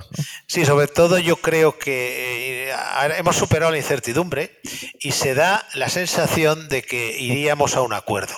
Pero vamos, la negociación entre el Reino Unido y la Unión Europea, cuando queden tres meses para que se acabe el plazo ese que se han marcado, eso va a ser histórico porque este hombre es muy peleón, muy populista. Eh, bueno, yo creo que al final está en mejores condiciones de negociar que la Unión Europea. Bueno, la Unión Europea no tiene un liderazgo potente y Angela Merkel está a punto de irse ya y, no veo yo, no sé, veremos Macron, pero es complicado. Eh, pero bueno, en cualquier caso, habrá mucha, mucha, mucha tensión por esa vía y esto afectará a la, macro europea, eso sin la menor duda. Pero en términos generales ha bajado la incertidumbre. Y también eh, hay un tema muy, muy importante a nivel macro, en, porque Estados Unidos con sus problemas, es una economía que funciona bien. Todo lo demás son pamplinas que, es que hay que, bueno, no quiero ser tan categórico, pero a ver, hablar de recesión con, con esa tasa de desempleo, con ese cómo va esa economía, puede, habrá, claro que habrá, si es que la economía es cíclica y ahora necesita Estados Unidos, pero no es algo que esté eh, en el corto plazo esté ahí. Eh, habrá un momento para eso, pero ahora mismo a mí no me preocupa en definitiva demasiado la economía norteamericana. En cambio, la europea, que estaba en una situación mucho más problemática, ahora se abre una. se empieza a ver luz al final del túnel, porque empieza a haber un mensaje muy claro, que ya es unánime, y es, a ver, lo que ha pasado hasta ahora es que los políticos han sido muy hábiles y han desviado la atención sobre los problemas económicos europeos hacia, hasta hacia el Banco Central Europeo. Yo no sé si porque está en el sueldo o porque no se han dado cuenta los del Banco Central Europeo, pero han asumido que ellos son culpables de la euroesclerosis, de la del bajo crecimiento europeo y de la desinflación, pero sobre todo el bajo crecimiento. El Banco Central Europeo, por por puro, eh, digamos, por, por norma, por principios, por legales, su única misión es cuidar de la estabilidad de precios. Nadie dice que tenga que vigilar el paro, como en Estados Unidos, ni garantizarse un crecimiento X. Lo que tiene es que garantizar o hacer lo posible porque la inflación esté en unos determinados niveles. Bien, ¿Qué hace el Banco Central Europeo que se ha convertido en, el objetivo de todas las críticas de por qué en Europa no hay crecimiento? Claro, ellos se han puesto a, con unos medios que están hechos para otra cosa o no son suficientes, han intentado relanzar la economía a través de de imprimir dinero, que bueno, es como, por supuesto, o sea, claro que tienen que hacer ellos eso, no sé si en esta medida, pero es una parte solo del proceso. Lo que hace falta es otra cosa, y es, en mi opinión, ¿eh? en mi opinión, lo que tienen que hacer es dejar funcionar el tejido económico europeo. No tanta burocracia, tanta regulación, tanto impuesto, pero eso no lo van a hacer. Lo que sí van a hacer, porque eso es más barato para ellos y más fácil y no requiere liderazgo, es el impulso eh, de gasto, la, inversión pública. Yo creo que sí vamos a vivir y podemos empezar este año, ya empezamos a ver ciertos, ciertos, ciertos síntomas de un cambio en la política eh, alemana de máxima austeridad que afecta a Alemania, pero que indirectamente afecta al resto de Europa. Entonces, esto es un cambio muy, muy importante que afecta mucho a la renta fija y a los tipos de interés y mucho a la bolsa. Y podemos estar viviendo una situación muy compleja comercialmente con Estados Unidos y con el Reino Unido, por ejemplo, un país como España nos afecta muchísimo, y funcionar muy bien la bolsa. ¿Por qué? Porque si cambia, si empieza a haber programas de estímulo, y no entro en si son buenos o malos, eso sí que hablamos luego por no enrollarme, pero si, si empieza a haber programas de estímulo fiscal, es decir, de inversión pública, y esto es inversión pública, ¿eh? estamos hablando en teoría, ya veremos lo que hace un gobierno como el español si le dejan margen, pero en teoría, en principio, Alemania y países adláteres abrirían la mano para que hubiera inversión en infraestructuras medioambientales, infraestructuras en general, como pasa con los ferrocarriles alemanes, e infraestructuras digitales. ¿Qué sitios en Alemania en los cuales hay peor cobertura que, en la provincia de Segovia? Lo cual me alegro ¿eh? que en la provincia de Segovia la haya. Entonces, eh, y es la base de evitar la despoblación. Entonces, eh, podemos vivir un cambio muy importante si en Europa los políticos asumen que la solución a los problemas económicos europeos no es imprimir dinero. Y los bancos centrales, el Banco Central Europeo ya está muy harto de ser ellos los que carguen con esa carga. Y la unanimidad que mostraron, incluido el Banco eh, Central Alemán, Weidmann, a la hora de transmitir el mensaje que, fue unánime, en el último comunicado al irse, Draghi, me refiero, dijeron, la solución no es la política monetaria ni los ni más tipos de interés. La solución es la política fiscal. Y la bola está, no sé si dijeron así, ¿eh? pero dijeron, la bola está en su tejado. Entonces, eso puede cambiar enormemente la situación macro, bueno, enormemente no, puede cambiar la situación macroeconómica europea, afectar mucho, en este caso positivamente a las bolsas, negativamente a la renta fija, y yo creo que eso de una u otra manera, eh, no quiero insistir en por qué lo creo, tengo motivos eh, para, para, decirlo, pero creo que va a ser un cambio importante que vamos a vivir a nivel macro en, en Europa. Y respecto al resto, en fin, yo creo que con estos dos principales, China está en su proceso de estímulo. Esto se va a seguir notando más en el mercado que en la economía, pero en los mercados sí, la economía china va, va a costarle retomar pero, pero bueno, tiene la ventaja de que en un país comunista los ponen a todos firmes y si hay que comprar, se compra. O sea que allí no hay, es digamos relativamente fácil evitar una, una recesión, o en este caso más que una recesión, sería una bajada excesiva del crecimiento, creo que lo conseguirán y más si consiguen eh, evitar esta cerrar tener esta tregua y con el tema de Estados Unidos y eso podría ser una eso puede ayudar a, a ese mercado. Y los que tal vez se queden, sigan estando un poco fastidiados una buena temporada son los, los países emergentes que no sean asiáticos porque están todavía en un mundo eh, digamos que no, no, no, participan ni de lejos en la revolución digital y esto yo creo que y encima eh, está el tema del dólar, en fin, no están en su mejor escenario y finalmente España, pues chico, yo llevo no sé cuántos años diciendo que no invertiría aquí un euro, me, duele decirlo eh, porque no, me gusta como español decirlo, pero vamos, no tiene los motivos por los que yo decía esto en los últimos cinco o siete años, ya desde Rajoy, esto no es un tema político solo, yo creo que los motivos por los que no se puede invertir ahora mismo, no se debe invertir ahora mismo en renta variable española, eh, han ido a peor, creo yo. Y no son porque gobierne otro partido, es porque cada día estamos más fuera de lo. Eh, vamos, eh, por, por, decirlo corto, si nos quedamos en su día retrasados y fuera de la revolución industrial, quiero decir, de la primera revolución industrial, nos está pasando exactamente lo mismo con la revolución digital, porque estamos a otras cosas. Y eso lo vamos a pagar durante generaciones. Y desde luego, si eres inversor, bueno, el país puede dedicarse a, a lo que se está dedicando, pero tú como inversor tienes que ser cuidadoso. Tú puedes invertir igual en España que en China o en Estados Unidos o en otros países de Europa.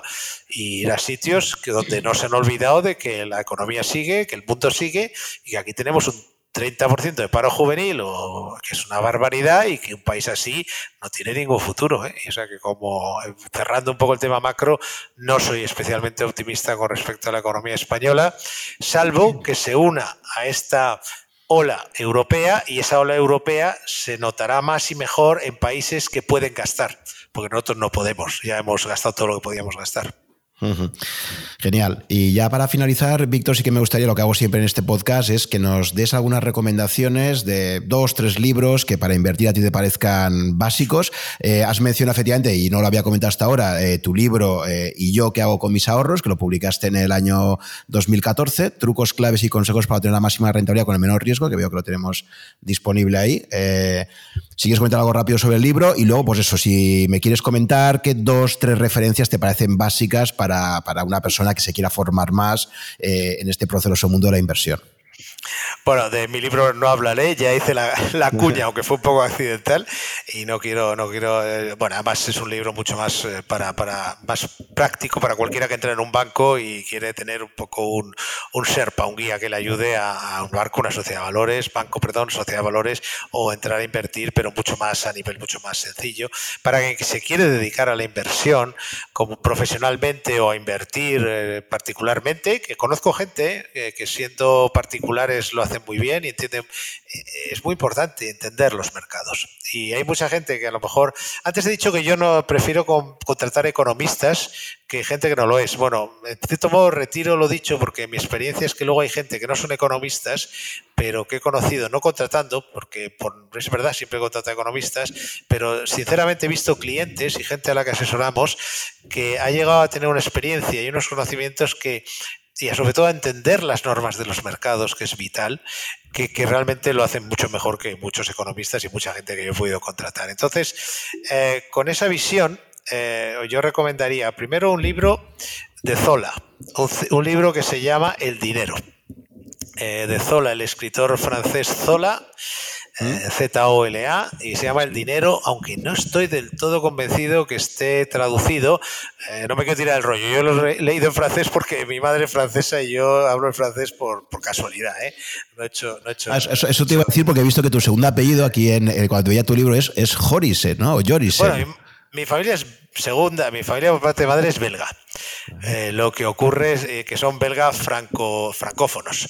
Es un apellido holandés que, realmente mi, mi, mi, mi, abuelo, mi familia materna es belga y que a este paso acabaremos en Marruecos, porque ahora ya estamos aquí en España, o sea, vamos hacia el sur, pero es un apellido holandés y, el, y pero bueno, son francófonos belgas y yo hablo francés, y esto casualidad, pues obligado de pequeño, ¿no? no me gustaba, ¿eh? Pero bueno, al final me ha servido para leer libros como este, que no estoy seguro que esté traducido. Sí, sí, sí, estoy viendo que sí, que está traducido. Ah, pues genial. Ese es un libro que no te puedes perder si te gustan los mercados. Y es un libro, es una novela, ¿eh?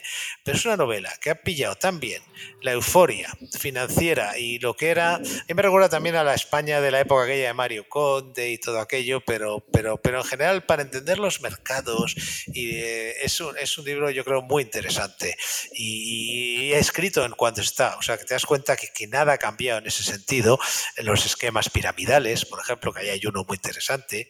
Eh, cómo funcionan las bolsas. Y bueno, es además un libro muy, muy entretenido, ¿eh? porque está escrito por un gran escritor y encima es una novela, o sea, que habla de personajes y habla de tal. Ese es muy recomendable.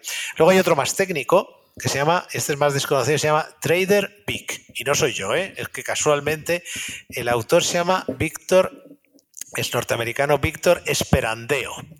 Creo que es S-P-R-A-N-D-E-O. Esperandeo, empezando por ese. Hablo de memoria, ¿eh? no tengo delante. Y se llama Trader, como un trader big, de Víctor. Y este es un libro muy. Este tío lo ves y le ves la foto con un peluquín que lleva, que es que es descarado un peluquín. Y este es un trader, un trader de Wall Street. Pero esto sí que es un libro para entender. Primero, es un buen libro para los analistas técnicos. Es, muy, es mucho más técnico que fundamental. Pero sobre todo, y no es un tío brillante, pero es un tipo que vive mucho los mercados, que trabaja en ellos, que se dedica a ellos, e incluso yo no sé ni si es economista este tampoco, ¿eh? pero el tío llega un momento que tiene una vivencia y un feeling de cómo funcionan los mercados psicológica y sociológicamente, y, la, y análisis técnico, hay mucho, mucho análisis técnico, momentum, todo esto a mí me impresionó. A lo mejor si lo leo ahora me impresiona menos, porque esto te lo digo, lo leí hace, no sé, 10 o 15 años, pero, pero yo creo que, que este es un buen libro. Y luego hay otro libro que me parece que es más reciente, porque también sale hace poco, que me parece maravilloso para cualquier empresario y, especialmente porque está hecho por un empresario del sector, que es el de Ray Dalio, eh, Principles, eh, Principios. Este es un libro magnífico para llevar una empresa y para estar en los mercados. No es un libro de mercados, él habla más de su vida y de lo que ha aprendido. Y, de, y claro, como es un empresario, o sea, de gran éxito, pero es un gran inversor que ahora eh, yo creo que la primera vez este año que, se queda por debajo, pero vamos, lo ha hecho siempre muy bien y ahí hay ideas buenísimas. El otro que tiene sobre, los esquemas del mercado es muy difícil de leer, es muy técnico, yo me quedaría con este.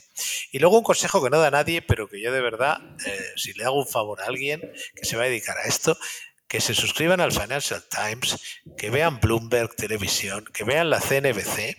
O sea, yo de verdad, eh, una de las cosas mejores que he hecho en mi vida profesional es ir a buenas fuentes de información. Yo hace poco vi un, también muy recomendable, por cierto, documental de Warren Buffett en, la, Netflix, creo que es, en una de estas. Y sí, creo que en Netflix. Ese, por supuesto, ese hay que verlo. ¿eh? Pero, pero Warren Buffett le siguen lo que hace en el día. Y Warren Buffett está todo el día leyendo periódicos y libros. O sea, está todo el día informándose y aprendiendo cosas. Y sus, eh, sus la gente que está con él le dice, Warren es tío que lo que hace todo el día es aprender. Y tiene, no sé, ochenta y tantos años y sigue aprendiendo. Bueno, y lo que le ves eh, aprender mucho el tiempo es con prensa. Además, este lee en papel. O sea, bueno, por cierto, yo leo en papel ¿eh? el Financial Times porque ya le he cogido el gusto y así no estoy todo el día con un ordenador. Entonces, leerse el Financial Times y si eres profesional todos los días. O el Wall Street Journal. Yo prefiero el primero, pero me da igual. Ver todo lo que puedas la CNBC o Bloomberg para ver a gente. Mucho de lo que sale es, eh, no vale nada. Es decir, sale gesto, gente a vender su fondo, a vender su banco, a vender su historia. Pero claro, de vez en cuando te cae gente muy buena. Y tienes en tu casa, en la tele, esto lo digo yo desde, me acuerdo, ¿eh? yo vi la caída de las Torres Gemelas eh, cuando por televisión precisamente porque me pilló con la CNBC puesta y claro, fue inmediato, ¿no? Y yo de, casi desde el año noventa y tantos, que ya había satélite en España, veo la CNBC y parece que estoy haciendo una cuña, pero no cobro tampoco de ellos. Y, realmente eh, esto es vital, porque yo he visto hay gente, y sobre todo información, porque tú no tienes por qué hacer lo que digan los demás, y, mucha, y la mayoría suele equivocarse. ¿eh? Esto es otro consejo muy importante. En los mercados, al revés que en muchas otras actividades, eh, es más, más habitual que la mayoría se equivoque, sea mayoría de analistas, sea mayoría de gestores, sea mayoría de personas, que lo contrario. En los mercados, para que alguien gane un 30%, tres tienen que perder, un 10%. No es exactamente así, pero es un poco para que entendamos de qué va la historia, ¿no? Entonces, en, eh, las, en las cadenas de televisión especializadas, sale gente muy buena, sale el jefe de, yo qué sé, estratega, jefe de no sé qué. Y muchos no valen mucho, ¿eh? pero de vez en cuando hay uno que dices, coño, perdón, este tío, este tío está hablando con mucha sabiduría y gente de mucha experiencia. Y eso para mí vale muchas veces más que muchos libros que muchas veces son, hombre, pues ahí también tienes a Peter Lynch y todas estas cosas, gente que ha vivido el mercado. Eso sí, si leemos algo que sea ser posible de gente que lo ha vivido, porque a mí un libro hecho sobre el mercado de alguien que lo único que ha hecho es dar un máster o que, con todos mis respetos, pero que jamás ha trabajado en el mercado, trabajar, ¿eh? Yo recuerdo una vez que a un guitarrista, el guitarrista de los Rolling Stones, a Keith Richards, le metía a un tío en el estudio diciendo que le iba a entrevistar porque se dedicaba la guitarra, no sé qué, y el tío le para y le dice, bueno, bueno, espera, tú vas aquí, te voy a dar a ti una entrevista, que era un pringao y tal, te voy a dar a ti una entrevista Vale, yo te la doy, pero tú has dicho que digas ahí, ¿te dedicas o eres aficionado? Pues yo no tengo nada contra los aficionados, pero si te voy a dar una entrevista así por tu cara bonita, ya que has conseguido meterte aquí, dijo, no, no, no, yo soy guitarrista, aunque tenga una revista, aunque tenga un tal, yo me dedico a tocar la guitarra, he hecho esto y ella se quedó con él y estuvo como una hora. Entonces te quiero decir que eh, en esto hay que haber visto los toros en la arena. Y esto es muy importante a la hora de escribir, digo, sobre los mercados. Y ¿eh? otra cosa es la economía o tal. O haber estado muy cerca. Esto incluye medios de comunicación. Yo he visto a gente, lo he dicho al principio, lo digo ahora y no porque vosotros lo seáis, gente de medios de comunicación está muy cerca de los mercados. ¿Por qué? Porque está todo el día ahí. Está todo el día viendo y hablando con gente y viviéndolo. No es necesario que hayas asesorado, no es necesario que hayas invertido, pero tienes que estar en los mercados. Si lo que has hecho es estar en un aula, es muy respetable, yo lo he hecho y es vital y, hay que haber pasado por ahí, pero para, para leer algo sobre los mercados, mi consejo es que sea alguien que haya trabajado en ellos. Genial, Víctor. Pues muchísimas gracias por tu pasión, por tu claridad para explicar eh, tantos conceptos, a veces un poco complejos. Y nada, pues eh, he disfrutado muchísimo con esta conversación larga, apasionada, como decía, donde nos eh, hemos podido repasar toda tu trayectoria y donde nos has dado tantos consejos muy útiles para invertir. Así que nada, eh, lo dicho, te, emplazo para que en el futuro quizás podamos tener una segunda parte de esta conversación que, que insisto, pues para mí me ha sido pues muy enriquecedora. Pues te digo exactamente lo mismo, ha sido un placer y además eh, hacerlo contigo, que te conoces bien de que lo que estamos hablando, pues da, la, da pie a que las conversaciones sean así entretenidas y te diré que se me ha pasado en un segundo y eso es que, eh, quien está llevando el, tema lo ha, hecho francamente bien, te lo agradezco mucho y bueno, encantado cuando quieras, eh, literalmente. Genial, pues nada, muchísimas gracias, Víctor. Muchas gracias a ti, Juan.